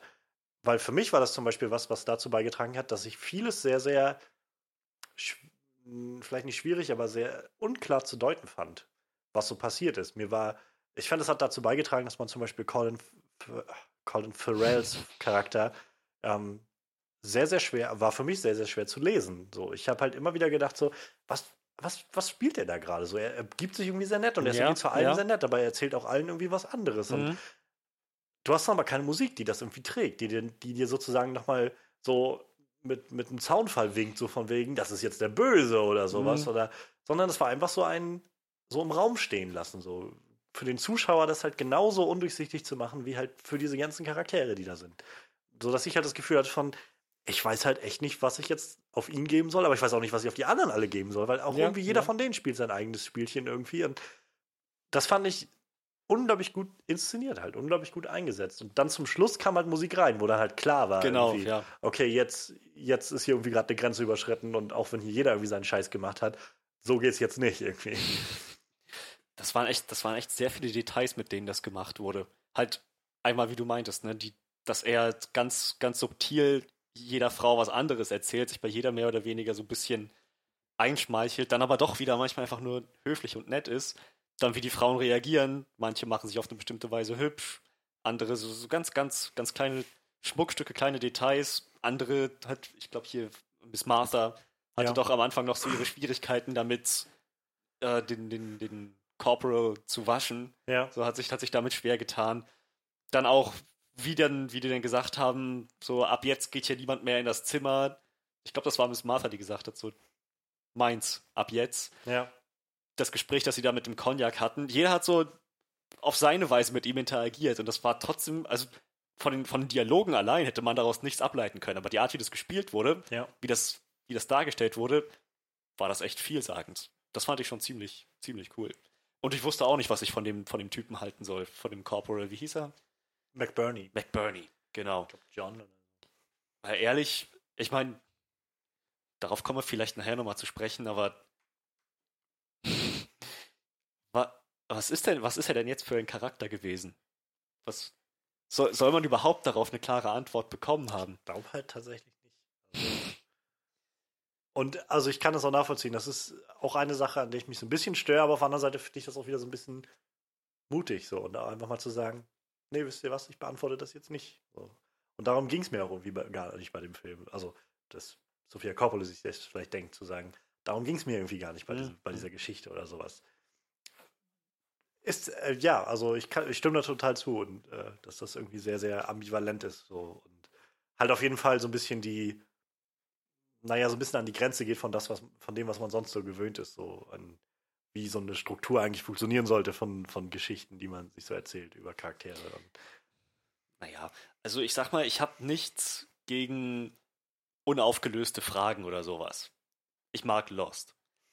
Aber wenn man einen Charakter auf eine bestimmte Weise vorbereitet und dann einfach sozusagen die Punchline, sein, seine, seine charakterliche Vollfüllung, sozusagen seine Entwicklung nicht abschließt, das, das frustriert mich immer ein bisschen. Naja. Ich glaube, also für mich war es halt tatsächlich viel so. Also ich war halt, glaube ich, so ein bisschen, auch so ein bisschen vor den Kopf gestoßen, als ich aus dem Film rauskam. Und ich habe jetzt auch in den letzten Tagen wieder ein bisschen mehr noch drüber nachgedacht, was, was der Film mir eigentlich irgendwie mitgeben wollte, was ich mir da so rausnehmen kann oder so. Und ähm, ich fand, also ich glaube, was für mich halt so, so der Punkt war, war, dass irgendwie alle diese Charaktere ja irgendwie so, so Gebilde und, und Werke ihrer Umwelt sind, halt dieser Situation, die irgendwie da besteht, von dem Krieg, der irgendwie seit zwei Jahren ist. Und dadurch halt sehr, sehr stark geprägt sind, gerade durch, sag ich mal, diese Geschlechterabwesenheit oder Trennung, die sie jetzt erfahren haben, wahrscheinlich in den letzten Jahren. Und ja, wie schnell das irgendwie alles eskalieren kann, ohne dass halt jemand von diesen ganzen Charakteren irgendwie was, ich sag mal, wirklich Böses wollte oder sowas, sondern alle eigentlich nur so, so ein eigenes Ding irgendwie fahren wollten und wie, ja, wie sehr das dann eskaliert. Also ich fand halt, wie gesagt, gerade diese Ambivalenz, ich fand es halt sehr, sehr, sehr, sehr fragwürdig, irgendwie, wie McBurney sich dann gegeben hat, wie er dann irgendwie allen Leuten was anderes erzählt hat und so. Andererseits habe ich so gedacht, irgendwie, naja, eigentlich, eigentlich ist er auch nur nett und äh, auf der anderen Seite, am, im Endeffekt wollte er wahrscheinlich einfach nur zum Schuss kommen. Ähm, zum, Ich- ich dann nochmal, weil ich glaube, also das ist halt die Frage. Äh, Klar, es gibt jetzt irgendwie, wir, wir wissen jetzt nicht genau, was war jetzt eigentlich sein wirkliches Ziel am Ende, Ich habe dann eine Theorie. er hat halt den einen erzählt, also er hat halt Edwina, also, also Kirsten Dunst Charakter erzählt, dass er halt mit ihr abhauen will und so. Mhm. Und bei allen anderen hat er eigentlich nichts anderes gesagt als, ja, könnt ihr nicht noch ein Wort für mich einlegen, dass ich hier bleiben kann Mhm. und dass ich, ihr braucht ja auch einen Gärtner und sowas und, und dass ich hier irgendwie mich betätigen kann. Ich, also für mich wirkte das jetzt alles sehr so, als wenn er einfach wirklich wahrscheinlich recht gut war darin, Menschen zu lesen und äh, dann einfach, naja, irgendwie es am Anfang noch einfach nur freundlich und höflich war und dann aber irgendwann dazu übergekommen ist und gemerkt hat, oh, die interessieren sich auch für mich. Okay, ich glaube, ich mal gucken, wohin das noch so führt und dann einfach versucht, irgendwie so jedem das gefüttert hat, was er, von dem er geglaubt hat, das wird ihm vielleicht irgendwie zum, naja, wenigstens zum schnellen Glück irgendwie helfen. War so, war so das, was ich jetzt irgendwie so vielleicht daraus ein bisschen machen konnte. Und naja, auf der anderen Seite sind halt dann die Frauen, die auch irgendwie auf der gleichen Art und Weise irgendwie zu Anfang noch einfach nur freundlich sind und irgendwie dann recht schnell für sich das Gefühl bekommen von, naja, ich kann hier irgendwie noch was, was anderes rausholen. So. Und alle auch auf ihre ganz eigen, eigene Art und Weise. Also ich meine jetzt, Die haben jetzt, sich ja mehr oder weniger gegeneinander gewandt, Ja. letzten Endes. sei es jetzt mit der von Al Fanning irgendwie, die ja, naja, einfach nur so ein ja, pubertierendes Mädchen Genau. irgendwie ist, die jetzt gerade so völlig unter Hormonendrang ist und irgendwie ihre eigene Sexualität kennenlernt und erfährt. Sei es jetzt äh, Edwinas Charakter, also die Edwina, die irgendwie dann, naja, damit konfrontiert ist, dass sie irgendwie in diesem, in dieser Mädchenschule sitzt und Mhm. irgendwie außerhalb vom, vom wirklichen Leben und so, was sie sich eigentlich, eigentlich vorstellt und dann auf jeden Fall mal jemanden hat, der das scheinbar versteht und so. Und dann auf, nochmal Nicole Kidmans Charakter, die Miss Martha, die nochmal völlig anders tickt und ja auch eigentlich nicht den Eindruck macht, als wenn sie darauf abzielt, irgendwie mit ihm äh, zu schlafen oder sowas, aber trotzdem Nee. irgendwo nach und nach sich damit Ja. irgendwie mit dem Gedanken anfreundet und denkt so, naja, eigentlich, also wo man so merkt, irgendwie dieses, auch sie hat sicherlich irgendwie ihre Bedürfnisse und äh, auch schon seit Jahren irgendwie keine, keine Liebe und Zärtlichkeit mehr gespürt. Also ich fand es halt, wie gesagt, wieder alles sehr, sehr nachvollziehbar und für mich war einfach so dieser Punkt, glaube ich, den der Film machen wollte oder der für mich jedenfalls gemacht hat, so dieses, wie sehr das alles eskalieren kann, obwohl halt alle eigentlich, naja, eigentlich nicht wirklich darauf aus sind, den anderen Böses zu wollen, sondern eigentlich nur für sich ein bisschen was rausholen wollen. Ja. Das stimmt. Geschaffen durch Das- halt, also vor allem geschaffen durch die Umstände, die halt bestehen. So. Das Was- ist wahr. Ich meine, let letzten Endes war dieses, diese Mädchenschule ja einfach nur ein in sich geschlossenes System halbwegs stabil und dann kam diese Störung von außen und naja, dann brach da langsam aber sicher das Chaos aus. Das ist schon, das ist schon echt nachvollziehbar und meine Theorie, was McBurney angeht, ist, ist eine etwas andere. Dadurch, dass er von Anfang an so manipulativ war. Ich meine, er hat ja schon im ersten Gespräch mit Miss Martha hat er ja gesagt, ich bin leicht zu unterhalten. So, vielleicht meinte er das nicht als Flirt, aber ich glaube schon. Und sie hat es so aufgefasst. Und ich glaube, er wusste, dass sie es so auffassen würde. So, deshalb denke ich, der Plan, den er verfolgt hat, in dem Moment, wo, wie hieß die Kleine, die ihn gefunden hat im Wald?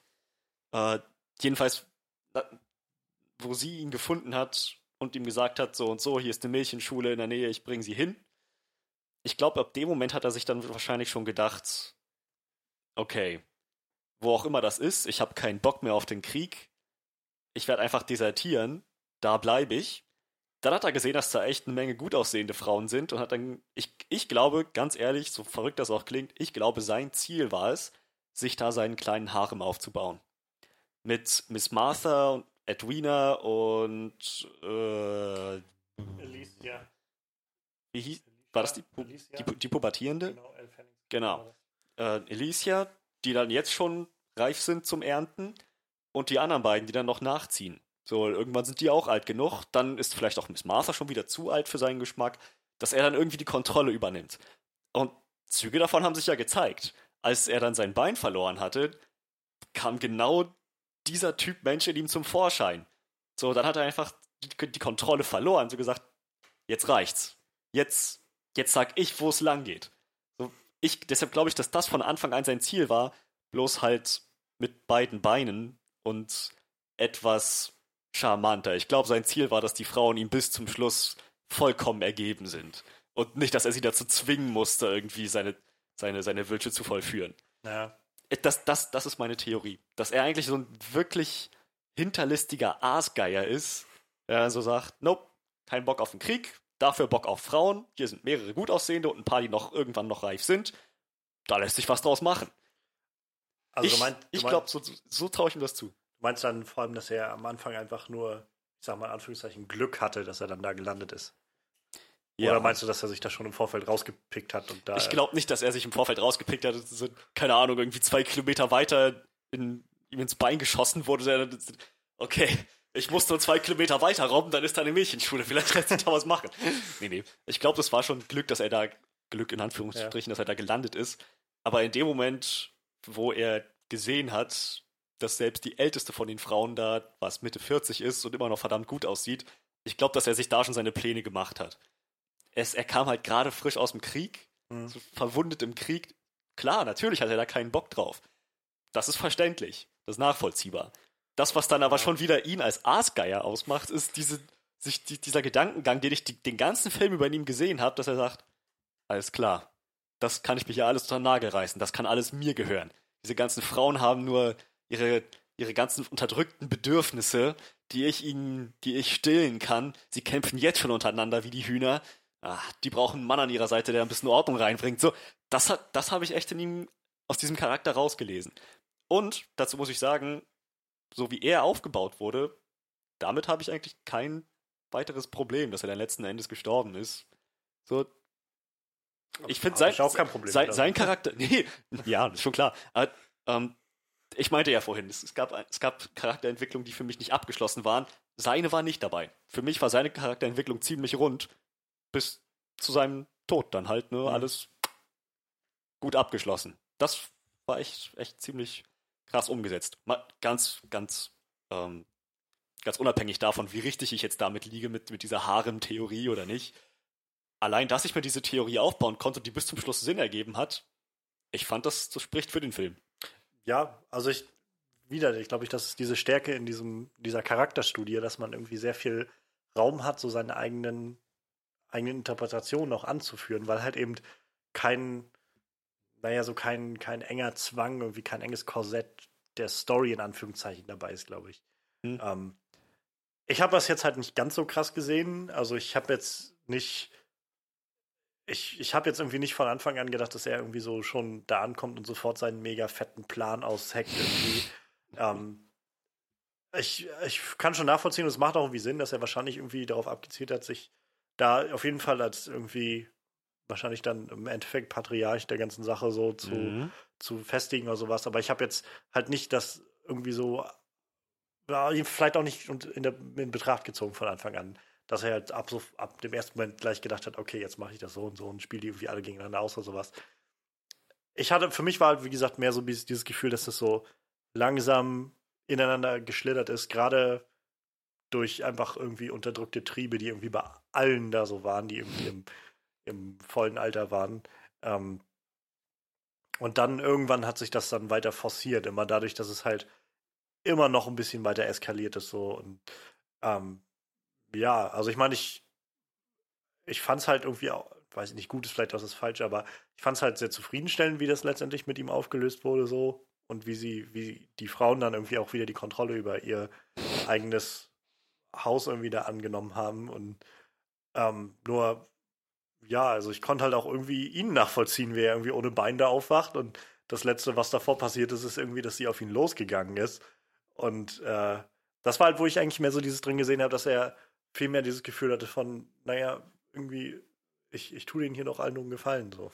Aber auch da, er wacht ohne sein Bein auf und sein erster Gedanke ist nicht, ein Glück lebe ich noch oder die müssen gute Gründe gehabt haben, mir das Bein abzunehmen, sondern sein, sein erster Gedanke ist, sie wollen alle nur mit mir schlafen und das ist jetzt die Rache dafür, dass ich mich für eine entschieden habe und nicht für alle.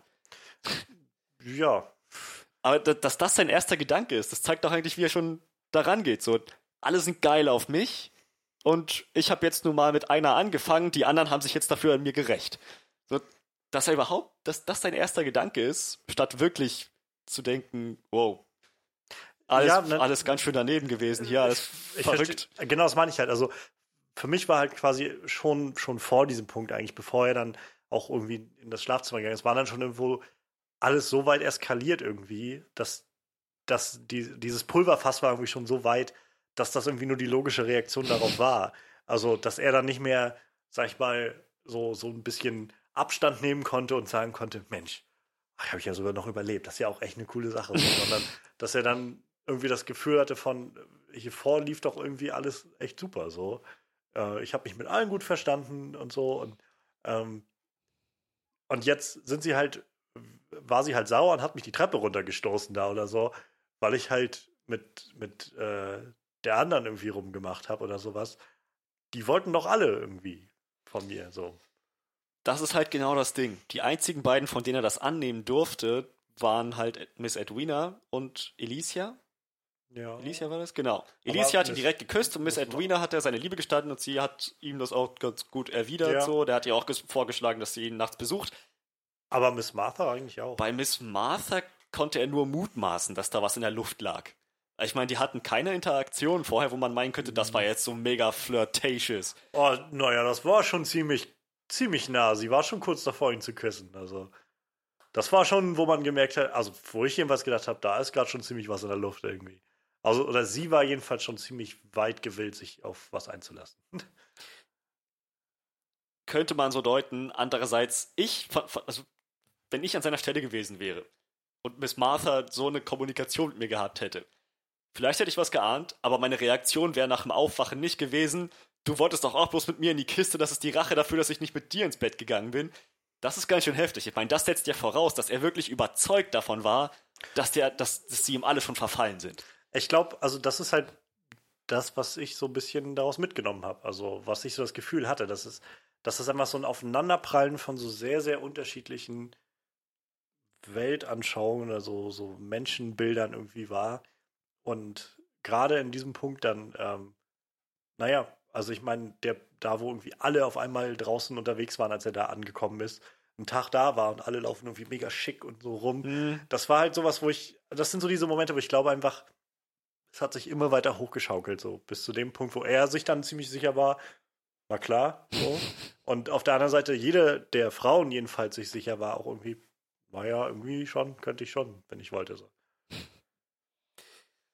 Naja, Aber da, also das, wie du schon sagtest, irgendwie ist eine schöne Sache, dass der Film, finde ich, das eigentlich so halt so ein bisschen offen lässt und einfach so, so Das Raum stimmt. lässt, um darüber zu spekulieren und irgendwie so ein bisschen, naja, weiß ich nicht, wie so ein, äh, wie so ein Rorschach-Test irgendwie, dass jeder so ein bisschen sein, das eigen, sein eigenes Ding irgendwie da drin lesen kann. So. Das war. Und also, ich glaube, ich bin so ziemlich durch jetzt auch irgendwie mit den Sachen, die, die mir äh, wirklich gut gefallen haben. Ähm, ich finde, das ist halt so, ist halt so, so eine zweiseitige Sache irgendwie, weil auf der einen Seite bietet der Film halt genau das, weil er eben sich auf diese Charakterstudie fokussiert so. Auf der anderen Seite hatte ich halt manchmal so ein bisschen das Gefühl, dass es doch ein bisschen sehr wenig Story war und sich manchmal dadurch sehr lang gezogen hat für mein Empfinden. Also ähm, gerade in der ersten Hälfte hatte ich manchmal so das Gefühl, dass irgendwie, weiß ich nicht, Dinge passiert sind, die man in, weiß ich nicht, in, in 15 Minuten erzählen könnte, aber die waren dann halt in 30 Minuten erzählt oder so. Und es wurde immer viel Wert darauf gelegt, die Charaktere irgendwie hervorzuheben und so. Aber auch das kam irgendwann bei mir an, was, was jetzt bei diesen Charakteren abgeht. Und dann hatte ich so ein bisschen das Gefühl, dass sich das gerade so ein bisschen im Kreis dreht manchmal. Und dann sehen wir halt nochmal irgendwie, wie sie durch, äh, durch ihren Garten gehen oder sowas. Und noch da mal eine, eine, Szene, wie irgendwie da jemand was macht. Und da war auch das Editing manchmal ein bisschen verwirrend für mein, für mein Empfinden, so wo so ganz kurze, ich weiß nicht mehr, was genau das war. Irgendwas war, glaube ich, nach sich. Kann sein, dass die die Soldaten an die Tür geklopft haben oder sowas. Da gab es halt einmal so, so, so einen reingeediteten Cut irgendwie, so von so einer halben Sekunde oder sowas, wie halt irgendwie eins der Mädchen irgendwie gerade aus ihrem Zimmer guckt oder sowas und dann ging die Szene halt unten weiter oder sowas und das wirkt ja irgendwie manchmal ein bisschen sehr, sehr seltsam, fand ich. Daran kann ich mich zum Beispiel gar nicht mehr erinnern. Das war auch nur kurz, aber ich hatte halt manchmal so, also es waren so zwei, zwei, drei Momente in dem Film, wo ich gedacht habe, irgendwie, das, das wundert mich gerade, warum das so ge geschnitten ist. Also warum jetzt irgendwie, warum das jetzt nicht quasi zwei Szenen so aneinander sind, sondern so zwischen diesen zwei nochmal irgendwie so, so eine halbe Sekunde, Sekunde mhm. lang Ausschnitt von irgendwas kommt, der irgendwie gerade nicht so wirklich da, dazugehört oder so. Ich glaube, eine Stelle, an, an eine Stelle kann ich mich auch noch erinnern, die ganz ähnlich war. Ich glaube, das war das war eine, eine Gartenszene mit McBurney, wie er im Garten war. Ich weiß nicht mehr genau, was er gemacht hat. Ich glaube, es war einfach nur, wie er, ähm, wie er mit einer Axt einen Ast abgehackt hat, Szene vorbei, Abend oder nächster Tag. Ja, Irgend genau sowas. Irgendwie ich, sowas. Ja. Vielleicht, oder, also er hat auch seine Axt geschärft in einer bestimmten Szene. Vielleicht war, ich glaube, es war auch einfach nur das, wie er da in einem Schleifstein gesessen hat, Axt geschärft, Ast ab, nächste Szene. So, das hatte so gar keine Bedeutung. Das war innerhalb von 20 Sekunden vorbei. Und naja, ich glaube, davon gab es einige Szenen. Und das ist vielleicht noch eine Sache, die, die, die ich anmerken würde. Ich fand, manche Sachen haben sich ein bisschen zu weit ausgedehnt. Ich meine, wir hätten auch mit drei, vier weniger Gartenarbeitsszenen auskommen können. Oder ähm, mit einer Gebetsszene weniger. So, das, das, das sind kleine Sachen, aber das hätte, ich finde, ich find, das hätte dem Pacing gut getan. Ja, also das ist halt das, was ich meine. Ich fand das Pacing manchmal sehr, sehr. Also gerade in der ersten Hälfte hatte ich so das Gefühl, dass, dass es sich sehr, sehr hingezogen hat, bis dann mal wirklich was Treibendes passiert ist. Bis dahin haben halt einfach nur Dialoge und Stimmung und so das Ganze getragen. Und das funktionierte halt bis zu einem gewissen Punkt für mich. Und ab einem, dann habe ich halt so gedacht, irgendwie, könnte jetzt auch mal bisschen, mhm. bisschen das Ganze nach vorne gehen. So. Und ähm, naja, das, das weiß ich nicht. Also das, das Problem, was ich, glaube ich, einfach insgesamt mit dem Film habe, ist, dass ich zwar das Gefühl habe von irgendwie, das war alles sehr, sehr cool, aber es hat so nicht wirklich geklickt bei mir, weil ich so das. Ich, wie gesagt, ich fand die Charaktere irgendwie sehr nachvollziehbar, aber es war auch niemand so wirklich dabei, wo ich so, so voll hinterstehen konnte und mich so wirklich nicht nur das nachvollziehen konnte, sondern mich so richtig mega involviert gefühlt hat. So von wegen, betrifft mich jetzt mega stark oder so, weil ich dann wieder das Gefühl hatte, irgendwie jeder von denen spielt gerade so sein eigenes Spiel und ich weiß gerade nicht so recht, was ich von jedem von diesen Charakteren eigentlich halten soll. Die Kinder waren irgendwie okay und nett so, aber die waren halt auch irgendwie der kleinste Teil und bei weitem nicht, die Hauptcharaktere und äh, das hat dann halt zum Schluss nochmal so ein bisschen die Wendung genommen, wo man dann McBurney klar als den den fiesen Oberfiesling ja, rausgestellt hat. Und ab da war dann klar, dass man irgendwie für die anderen ist. So. Aber ich weiß nicht, also ich, ich hatte halt nicht das Gefühl, dass mich das so, dass mir das so viele Identifikationspunkte gegeben hat, sag ich mal. Hm. Mit denen ich halt persönlich einfach mich so involviert gefühlt hätte und gedacht habe, genau deshalb äh, will ich jetzt dieser Geschichte so, oder deshalb geht mir diese Geschichte gerade mega nahe. So, jetzt saß ich halt und hab gesehen und dachte so, das ist, das ist spannend und das ist auch irgendwie echt interessant zu sehen, was mit diesen Charakteren ist, aber ich habe mich halt nicht emotional involviert gefühlt, so. Wahrscheinlich ein sehr, sehr schlechter Vergleichspunkt, aber ähnlich hatte ich das halt bei Kong Skull Island. Das war halt, wo ich gedacht habe, da war es jetzt nicht die Geschichte, war es halt aber die Action, wo ich halt gedacht habe, Mhm. das sieht cool aus, aber ich fühle mich einfach nicht, nicht involviert dabei. Ich fühle mich nicht mitgerissen so. Nicht emotional das ist- mitgerissen so. Und das war, glaube ich, für mich so der größte Punkt bei dem Film, wo ich halt am Ende rauskomme und denke so, irgendwie hat er eine, eine sehr coole Sache gemacht, aber irgendwie fehlte sowas. Kann ich mich anschließen? Also, wie gesagt, es war von Anfang bis Ende spannend, aber wie du schon meintest, so richtig für einen der Charaktere routen, so dass man, dass man sagt, hoffentlich, hoffentlich schaffen die alles, was sie sich jetzt noch vornehmen, konnte ich auch nicht richtig. Es hätte mich auch echt nicht überrascht und es hätte mich sogar gar nicht mal gestört, wenn das noch ein düstereres Ende genommen hätte. Wenn zum Beispiel nicht nur McBurney draufgegangen wäre, sondern, naja, wenn es dann auch, wenn er mitgekriegt hätte, was da Sache ist und das nochmal ordentlich Kollateralschaden gibt. Fände ich, hätte ich, hätte ich sehr interessant gefunden. Genauso interessant wie das Ende, was sie jetzt gefunden haben. Aber, wie gesagt, ich hätte jetzt um keine Charaktere getrauert, wenn er, wenn er gegangen wäre. Mhm. Ich habe halt so das Gefühl, dieser Film ist, ist einfach so ein. Das ist so ein Film, wo ich sage, das ist wirklich Geschmackssache. Und das sage ich nicht häufig bei Filmen, weil ich immer so finde, es gibt schon Sachen, wo man irgendwie bei Filmen äh, irgendwie festmachen kann, ob das, ob das wirklich ein guter Film ist oder einfach nur ein Film, der irgendwie interessant ist oder, oder einem nur einfach gefällt, sag ich mal. Ich möchte halt immer noch sehen, dass mir jemand wirklich offenlegt, warum Transformers wirklich ein großartiger Film ist. So. Nicht einfach nur eine gute Unterhaltung, das ist was anderes, für mein Empfinden jedenfalls, sondern wie jemand für mich stichfest irgendwie argumentieren kann, warum das irgendwie ein großartiger Film ist, der nicht nur großartige Action hat, sondern irgendwie Charakterentwicklung zeigt irgendwie und, und irgendwie großartigen Humor hat, der irgendwie alle, der große Teile anspricht und irgendwie gut verständlich und clever ist oder sowas. Das sind alles Sachen, wo ich sage, das macht ein, sowas macht einen guten Film aus.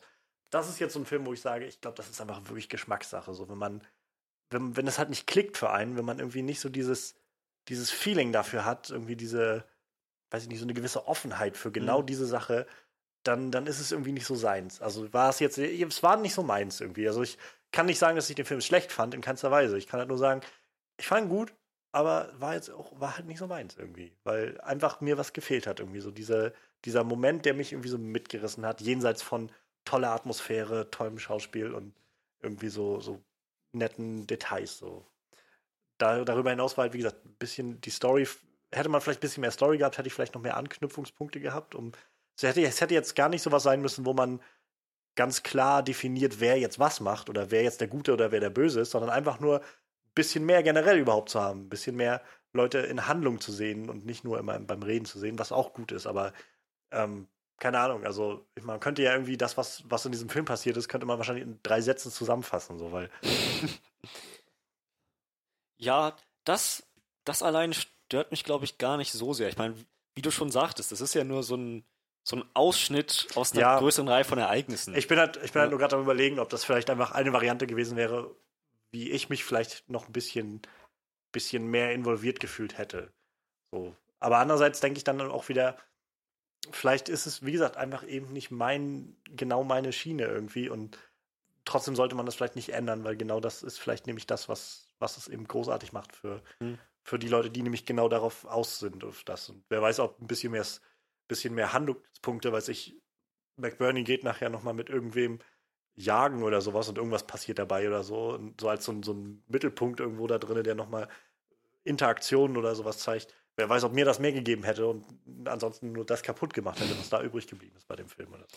ja, der Film ist, der Film geht da, also, wie hieß sie nochmal mit Vornamen? Sof Sophia? Sophia, Sophia Coppola. Ja. Sie geht da ziemlich minimalistisch ran. So, sie macht gerade das, was notwendig ist, sehr fokussiert, wie ich schon meinte, so Spitze des Eisbergs. Das funktioniert für mich echt gut. Du meintest, dir fehlt ein bisschen was. Mir fehlt, sage ich mal, innerhalb des Films gar nichts. Das, das kann echt, das hat für mich echt gut funktioniert. Für mich fehlte ganz am Ende was, ein Stück. Wie, wie bereits gesagt, runde Charakterentwicklung mit McBurney, das jeder mit seinem Tod endete.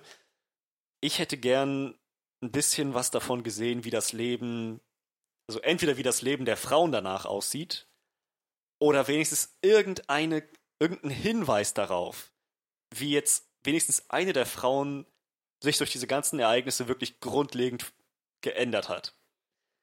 Ansonsten, das hatte, das hatte so gar keine Konsequenzen für, für niemanden. Ich, letzt, letzten Endes, die, die Frauen waren wieder da, wo sie angefangen haben. Nicht nur was ihre Umstände anging, sondern auch was ihre Charakter anging. Ähm, Edwina fand es immer noch dämlich und, und nervig da zu sein, aber hat sich dem irgendwie hingegeben. Miss Martha hat immer noch das Sagen gehabt. Die pubertierende Alicia hat wieder auf brave Klosterschülerin gemacht und es, es war halt alles genau wie vorher, ohne dass irgendwie Konsequenzen angesprochen wurden. Sie haben einen Menschen getötet, sie wurden von einem Menschen, von einem Mann, von, von jemandem, von, von einer Sorte Mensch, die, die, die sie jahrelang nicht gesehen haben, mit einer Waffe bedroht. Er hat versucht, sie zu versklaven, mehr oder weniger. Er hat sie manipuliert. Und letzten Endes kriegen wir nichts anderes als, ja, alles quasi nie gewesen. Das fand ich, das fand ich so verschenkt. Und wenn es nur diese eine, dieser eine kleine Moment gewesen wäre, in dem Edwina sich selber umbringt mit dem Revolver, den sie schon vorher so gut vorbereitet haben in dem Film. Ich dachte, der wird noch mal eine viel größere Rolle spielen. Oder dass Edwina jemand anderen umbringt. Mhm. Oder dass oder dass es dass Konsequenzen eliminiert werden, allein dadurch, dass McBurney, während er da um nach Luft ringt, mit seiner eigenen Waffe noch ein paar Leute abknallt. Irgendwie sowas. Dass es halt nicht am Ende genauso aussieht wie am Anfang. Es gab ja gar keine Veränderung. Das fand ich, das fand ich so schade. Ich finde, also das ist zum Beispiel einer dieser Punkte, der für mich genau unterstrichen hat, warum dieser Film oder in, in dieser Art und Weise unterstrichen hat, in der der Film so für mich jedenfalls diese, dieses gezeichnet durch die Zeit irgendwie das zeigt, durch diese Umstände. Weil, also für mich war das halt der Punkt, wo ich gedacht habe, ja, ich glaube, dass diese ganzen Charaktere alle anders denken und alle anders damit umgehen, aber sie sind einfach durch diese Situation, durch diesen Krieg, der einfach in Virginia gerade stattfindet, irgendwie ein paar Meilen entfernt von deren Haus, bleibt ihnen nichts anderes übrig, als einfach mit dem Tag weiterzumachen, wie er läuft. Und das fand ich eigentlich eine ganz nette nette Art und Weise, das aufzulösen und zu sagen, vieles ändert sich, gerade im Krieg irgendwie, aber man, also die Art und Weise, wie man irgendwie mit Menschen umgeht, wie man irgendwie über die Welt denkt und so, aber im Großen und Ganzen bleibt einem nicht viel mehr, als einfach weiterzumachen. Und das war so das, was ich daraus ja, mitgenommen ja, habe. Aber da, das ist es halt, das hätten sie doch darstellen können. Wie alle noch weiter ihren täglichen, äh, ihren, ihren täglichen Pflichten nachgehen, alles seinen geregelten Gang wie sonst vorher. Hätte man so zeigen können. Aber mit dem, was in dem Film vorher geleistet wurde, schauspielerisch und mit dieser ganzen Liebe zum Detail, hätte man noch zeigen können, wie sehr das jetzt jedem Charakter gegen den Strich geht oder wie die jetzt halt damit umgehen. Dass manche so echt zwanghaft dann sagen, nein, der, der, der, geregelte Tagesablauf ist alles, was wir noch haben. Das ist gut, es ist alles in Ordnung, ich fand, ist alles okay. Ich fand, das kam schon, also für mich kam das gerade darin raus, dass sie, dass Edwina sich dann umgedreht hat und äh, Mirja, glaube ich, äh, gezeigt hat, wie sie sticken soll auf dem Leichentuch von dem, von dem Corporal. Das war für mich eigentlich genau dieser Punkt, wo ich gedacht habe, man hat gemerkt, dass, dass Edwina ganz woanders war eigentlich und gedanklich ganz woanders war nach allem, was sie irgendwie erlebt hat. Und letztendlich aber ihr nicht, nichts, die Situation nichts anderes für sie mehr zugelassen hat, als wieder zurückzugehen und halt wieder dieses Mädchen zu unterrichten, wie es halt eben war, vorher auch. Und einfach zu sagen, nee, pass auf, du Stickerei ein bisschen anders machen. Und das war für mich, also für mich war das genug, um zu sagen, hm. genau das ist irgendwie also, wieder dieser Alltag, der hier reinkommt. Ich meine, im Angesicht dieser Leiche, die da liegt, gehen sie halt gerade wieder zum Alltag in Anführungszeichen über. Ja, kann man, kann man so deuten, kein Zweifel. Aber die Leiche war noch da. Das heißt, die Geschichte war noch nicht beendet. Der Leichnam von McBurney war noch auf ihrem Grundstück. Sobald die Leiche weggeschafft ist, und wieder wirklich alles beim Alten ist, zumindest was die Umstände angeht. Da hätte mich interessiert, wie die alle weitermachen. Ob dann Edwina, Miss Edwina tatsächlich hin und wieder noch so ihre, keine Ahnung, ihre Anflüge hat von völliger Verzweiflung, die sie dann aber auch mal ab, ab ausnahmsweise mal nach außen hin zeigt und nicht nur die ganze Zeit in sich reinfrisst. Oder ob ähm, Alicia ab, ab diesem Punkt dann völlig äh, zu, zu so einem Ungehorsam übergeht und diese Machtsordnung in Frage stellt.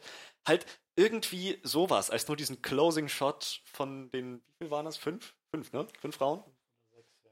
Von den fünf Frauen, wie sie da auf dem Balkon stehen und nichts machen. Du hast schon recht, man kann was in die letzte Szene reindeuten, das, das geht sicherlich. Ich hätte ja. trotzdem Sieben, sieben, Sieben? sind's. Miss, also Miss Martha und dann sechs, Dann okay. sechs Frauen. Ja, also von den sieben, wie sie, wie sie dann da standen und nichts machen, wie du meintest, es, man, man kann einiges reininterpretieren in diese letzte Szene mit dem, mit dem Leichentuch und den Stickereien und so weiter, wie sie nähen soll. Das ist richtig. Und das war auch eine gute Szene, fand ich. Ich hätte mir nur etwas mehr gewünscht. Also kann ich nachvollziehen. Für mich hat es halt gereicht. Für mich war das Okay. Naja. ein, ein runder Abschluss für das Ganze, um irgendwie zu sehen, wie die dann einfach wieder vor ihrem Haus da stehen, alle.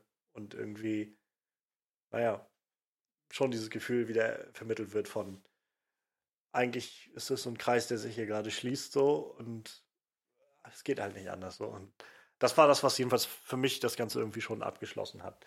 Ähm, aber ich kann halt auch gut nachvollziehen, wenn du sagst, ich hätte es gerne irgendwie noch mal mehr wie so ein, so ein Epilog noch mal Genau, gehabt. So. genau. Das wäre das wär schön gewesen. So zwei, drei kleine Szenen.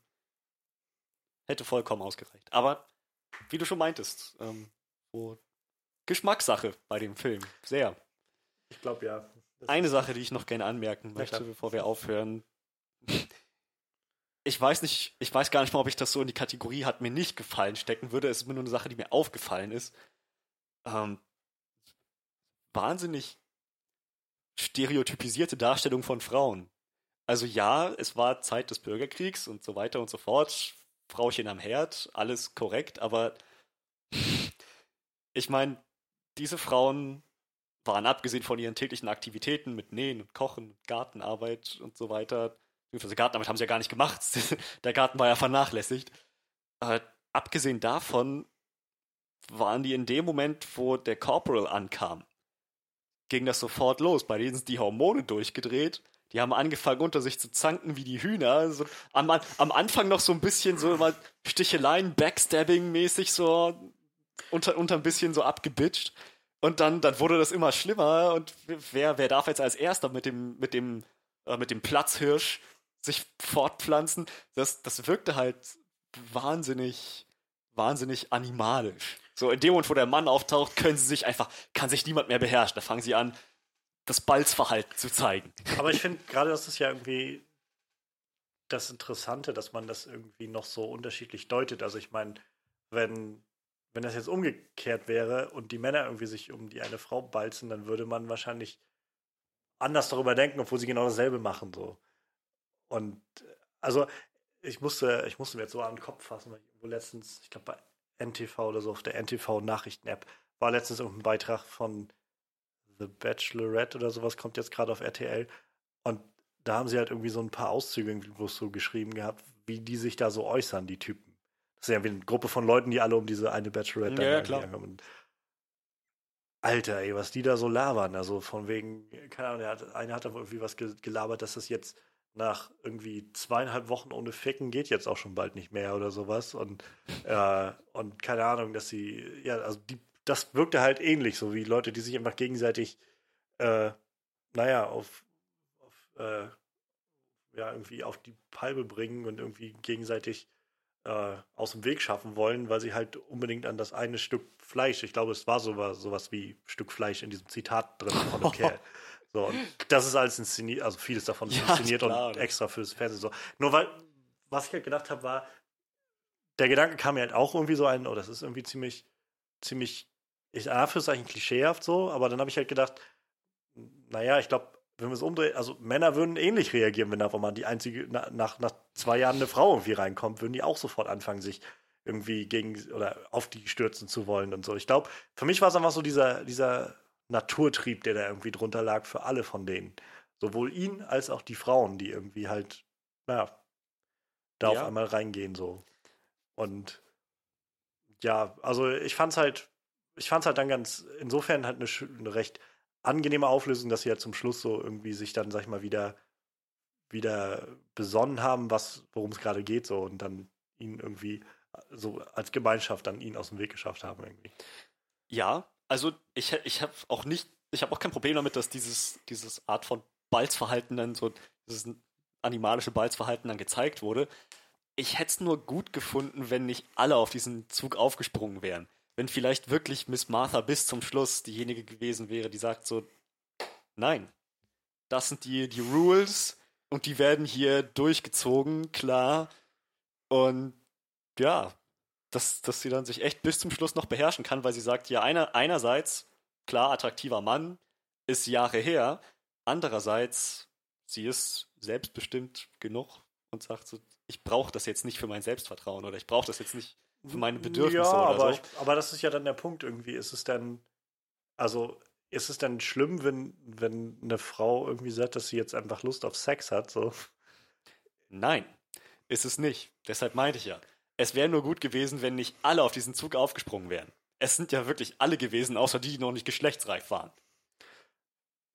Wie, wie gesagt, ich finde es halt, also ich fand es jetzt nicht, nicht, nicht außergewöhnlich irgendwie. Ich fand es halt sehr gut nachvollziehbar, dass alle da irgendwie ähnlich mit umgegangen sind. Und gerade, was du ja meintest, irgendwie, ich finde gerade Miss Martha war ja eigentlich eine, die noch, noch lange irgendwie in den Film hinein eigentlich immer so ein, so ein Ruhepol gebildet hat und eigentlich nicht sofort damit aufgesprungen ist, sag ich mal, sondern eher sich erst im Nachhinein oder im weiteren Verlauf dann irgendwo damit erwärmt hat, mit, mit dem Gedanken halt, als sie halt angefangen hat, dem irgendwie mehr zu vertrauen, der da irgendwie äh, bei ihnen angekommen ist. Ja, also sie hat sich aber letzten Endes auch erweichen lassen, wie der Rest. Bloß halt, es hat bloß länger gedauert bei ihr. Naja, aber. Ist, ist besser als, dass alle sofort untereinander den Bitchfight austragen, aber hätte, hätte für meinen Geschmack auch ohne funktioniert. Hätte auch funktioniert, wenn Miss Martha bis zum Schluss die Misstrauische geblieben wäre, die gesagt hat, dieser Typ bringt nur Ärger, der muss raus und ihr müsst weiter nähen und kochen. Übrigens, das mit dem, mit den Hausarbeiten, so nähen, kochen, bla bla bla, das ist übrigens nicht, also aus heutiger Perspektive denken wir mal so, das ist so dieses typische 50er Jahre Frauenbild, so eine Frau gehört an, die, an den Herd und, und Haushaltsarbeit und sowas. Ich habe gerade ein sehr interessantes Seminar, was sich genau damit in der, in der letzten Sitzung auseinandergesetzt hat. Dieses Frauenbild ist halt irgendwie in den späten 1800ern so ent, entstanden, also noch vor der, äh, nach der Zeit des Krieges letztendlich, also wo das gespielt hat, weil ähm, dass da eigentlich erst losging, dass Frauen überhaupt, also dass diese Haushaltssache überhaupt erst entstanden ist. Vorher hatten, ähm, gab es sowas nicht. Also vor der Industrialisierung hast du halt sowas nicht gehabt, weil es gab den Wohlstand nicht und Häuser waren klein. Es gab sowas wie Haushalt in dem Sinne nicht, dass Frauen sich den ganzen Tag ums Haus kümmern müssten oder sowas. Und der Rest, den sie gemacht haben, war halt in 90 Prozent der Fälle, nämlich das, was der Großteil der Bevölkerung war, einfach das, was der Mann auch gemacht hat, irgendwie aufs Feld gehen und arbeiten. so.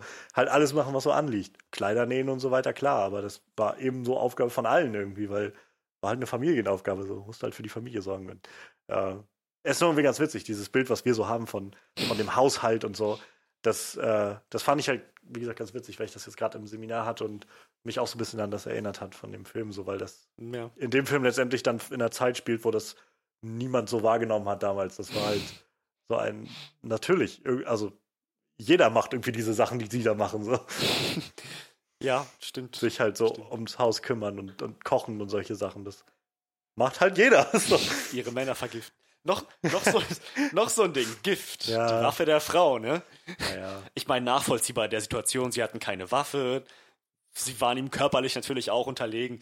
Schon klar. Ich bin auch ehrlich gesagt, ich finde, Gift ist nicht die Waffe der Frau. Ich finde, jede Waffe ist eine Waffe für jeden. Mhm. Aber trotzdem ist mir das irgendwie so aufgefallen. Also als, als Ja, ja, Kirsch ich auf dem verstehe, ja. Sahnehäubchen vergiften sie ihn dann auch noch. So sehr fand weiblich. Halt, ich fand die, die Erklärung halt so ein bisschen, bisschen her, weit hergeholt, wie sie dann irgendwie meinten, ja, wir können ihm keine Gewalt antun oder sowas. Und dann, dann mischen wir ihm halt die Pilze oder das ist okay. ich halt, äh, okay, im christlichen Glauben ist es halt, in eurem christlichen Verständnis ist es halt okay, wenn ihr ihn halt vergiftet, aber nicht, wenn ihr ihn totprügelt oder sowas. Oder dann habe ich manchmal auch so überlegt, warum, warum verriegelt ihr nicht einfach die Türen so? Wenn er irgendwie in den Raum geht, dann schiebt ihr halt, also so wie, wie als, als Edwina zu ihm rein ist, hat sie ja noch so den Schrank vor die Tür geschoben, damit Mhm. niemand reinkommt.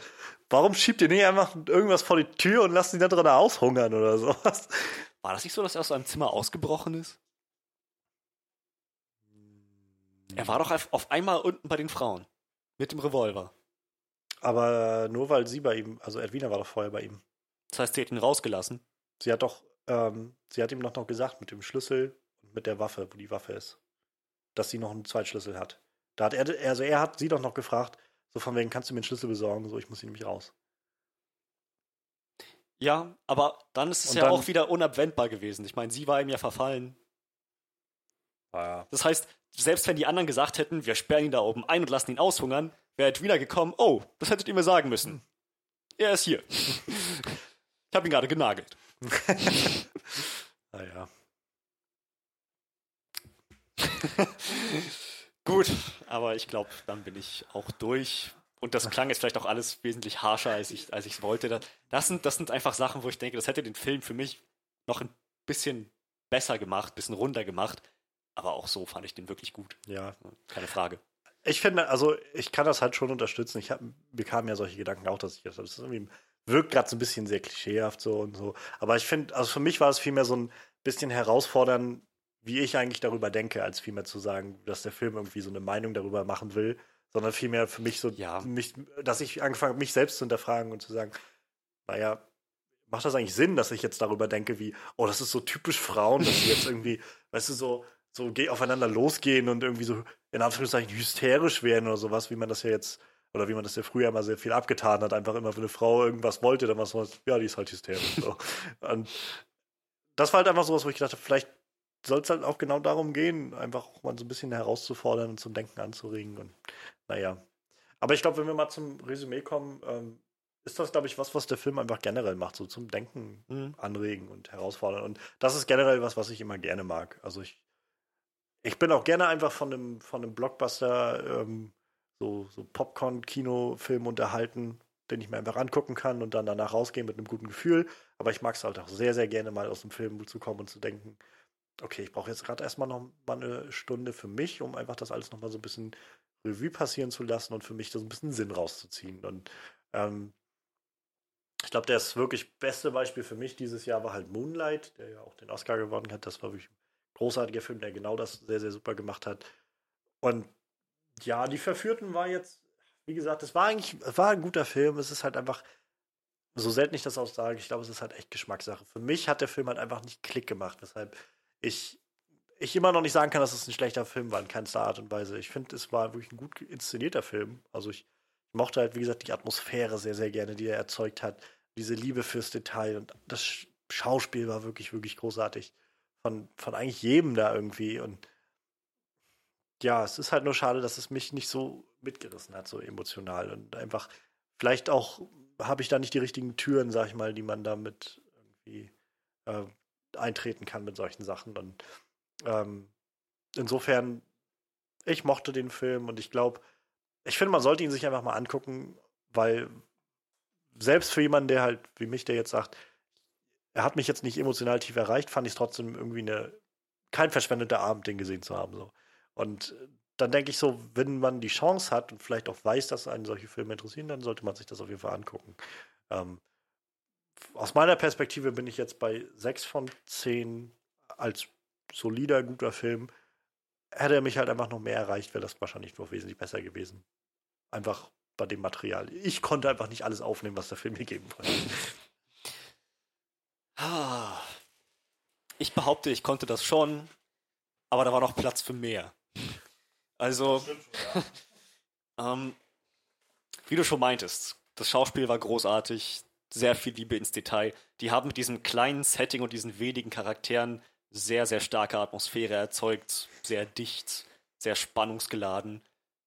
Das war schon wirklich, wirklich sehr kunstvoll. Dazu eben dass, äh, dass der Plot wirklich, wirklich interessant war. Eine interessante Prämisse, gut ausgespielt, gut inszeniert. Ich hätte mir halt nur gewünscht, dass noch ein bisschen mehr Inhalt zu sehen ist, ein bisschen mehr Konsequenzen, so eine kleine eine Art kleiner Epilog halt. Und manche Szenen haben sich ein bisschen zu sehr in die Länge gestreckt oder ein bisschen zu oft wiederholt. Das, war, das, das sind wirklich Kleinigkeiten ja, das heißt, letzten Endes ist dann immer noch ein sehr fokussierter Film mit stellenweise Ausnahmen, der noch ein bisschen ein Ticken mehr Material hätte gebrauchen können. Ansonsten hat er aber auch wirklich gut für mich funktioniert. Ähm, das heißt, ich bin dann bei siebeneinhalb von zehn. Ja, dann war das ja insgesamt trotzdem nochmal ein schöner, finde ich, ein schöner Ausgleich irgendwie im Vergleich zu den letzten Wochen, wo wir irgendwie Pirates of the Caribbean und die Mumie und irgendwie Wonder Woman und so einen großen, großen Bombastfilm nach dem anderen, fand ich das trotzdem irgendwie mal ein netter kleiner kleinerer Sacker so ein bisschen, um das irgendwie mal, um noch mal ein bisschen runterzukommen. So. Das, das ist wahr. Ähm, ja, wir, wir sind äh, nächste Woche dann auch wieder da. Mal schauen, mit was. wir, wir werden da noch mal gucken. Ähm, ansonsten, wenn euch das hier gefallen hat und ihr in, Interesse daran habt, dann sowieso abonniert gerne äh, den Podcast von uns. Ähm, das könnt ihr entweder bei Soundcloud machen, den Onscreen-Podcast findet ihr da. Ähm, auch den RSS-Feed, mit dem ihr dann gegebenenfalls das Ganze in euren Media Player einfügen könnt und einfach immer automatisch auf dem Laufenden gehalten werdet. Ihr findet den Podcast, also auch Onscreen Podcast, auch bei iTunes. Da kann man das auch sehr einfach runterladen und sich auf dem Laufenden halten. Und da gäbe es für euch auch die Möglichkeit, wenn ihr das dann möchtet, das Ganze zu bewerten und vielleicht auch eine, irgendwie zu reviewen. Ähm, das hilft uns natürlich immer ungemein, weil durch solche Sachen können wir halt mehr Leute wieder erreichen und ein bisschen bekannter werden, ähm, was ja auch mal ganz nett wäre. Ähm, und die Facebook-Seite von Onscreen Review findet ihr nämlich auch. Da gibt es ganz viele, naja, noch so neben den Podcasts auch noch ganz viele Neuigkeiten und Trailer und alles Mögliche, was man da so, äh, ja, was man sich da so wünschen kann. Und unsere Website onscreenreview.de ist jetzt auch wieder auf dem neuesten Stand und da findet ihr neben den ganzen Podcasts auch unsere ähm, ja, kleinen Artikel und Reviews und so. Ähm, ihr findet jetzt einen Artikel zu den Defenders da, die ja bald rauskommen, die Netflix-Serie, um Daredevil, Jessica Jones, Luke Cage und Iron Fist. Und ihr findet da jetzt auch immer unsere neuesten Reviews zur jeweils aktuellen Folge von Preacher. Denn Preacher, die zweite Staffel, läuft momentan seit letzter Woche. Und ja, Freddy und ich werden uns jetzt so ein bisschen abwechseln dabei, das Ganze zu reviewen, so ein bisschen umzusetzen. Und ähm, ja, da könnt ihr euch immer ein bisschen belesen, wenn ihr die Serie auch guckt. Lasst uns gerne wissen, was ihr davon haltet. Und äh, ja, da drin findet ihr dann auch unsere Meinung immer ganz gut abgebildet zu der jeweiligen Folge. Irgendwas vergessen? Ich glaube nicht. Ansonsten klären wir das nächste Woche. Ähm, Manuel wird wieder da sein und wir denken uns noch irgendwas Schönes aus. Und ansonsten macht's gut und bis dann.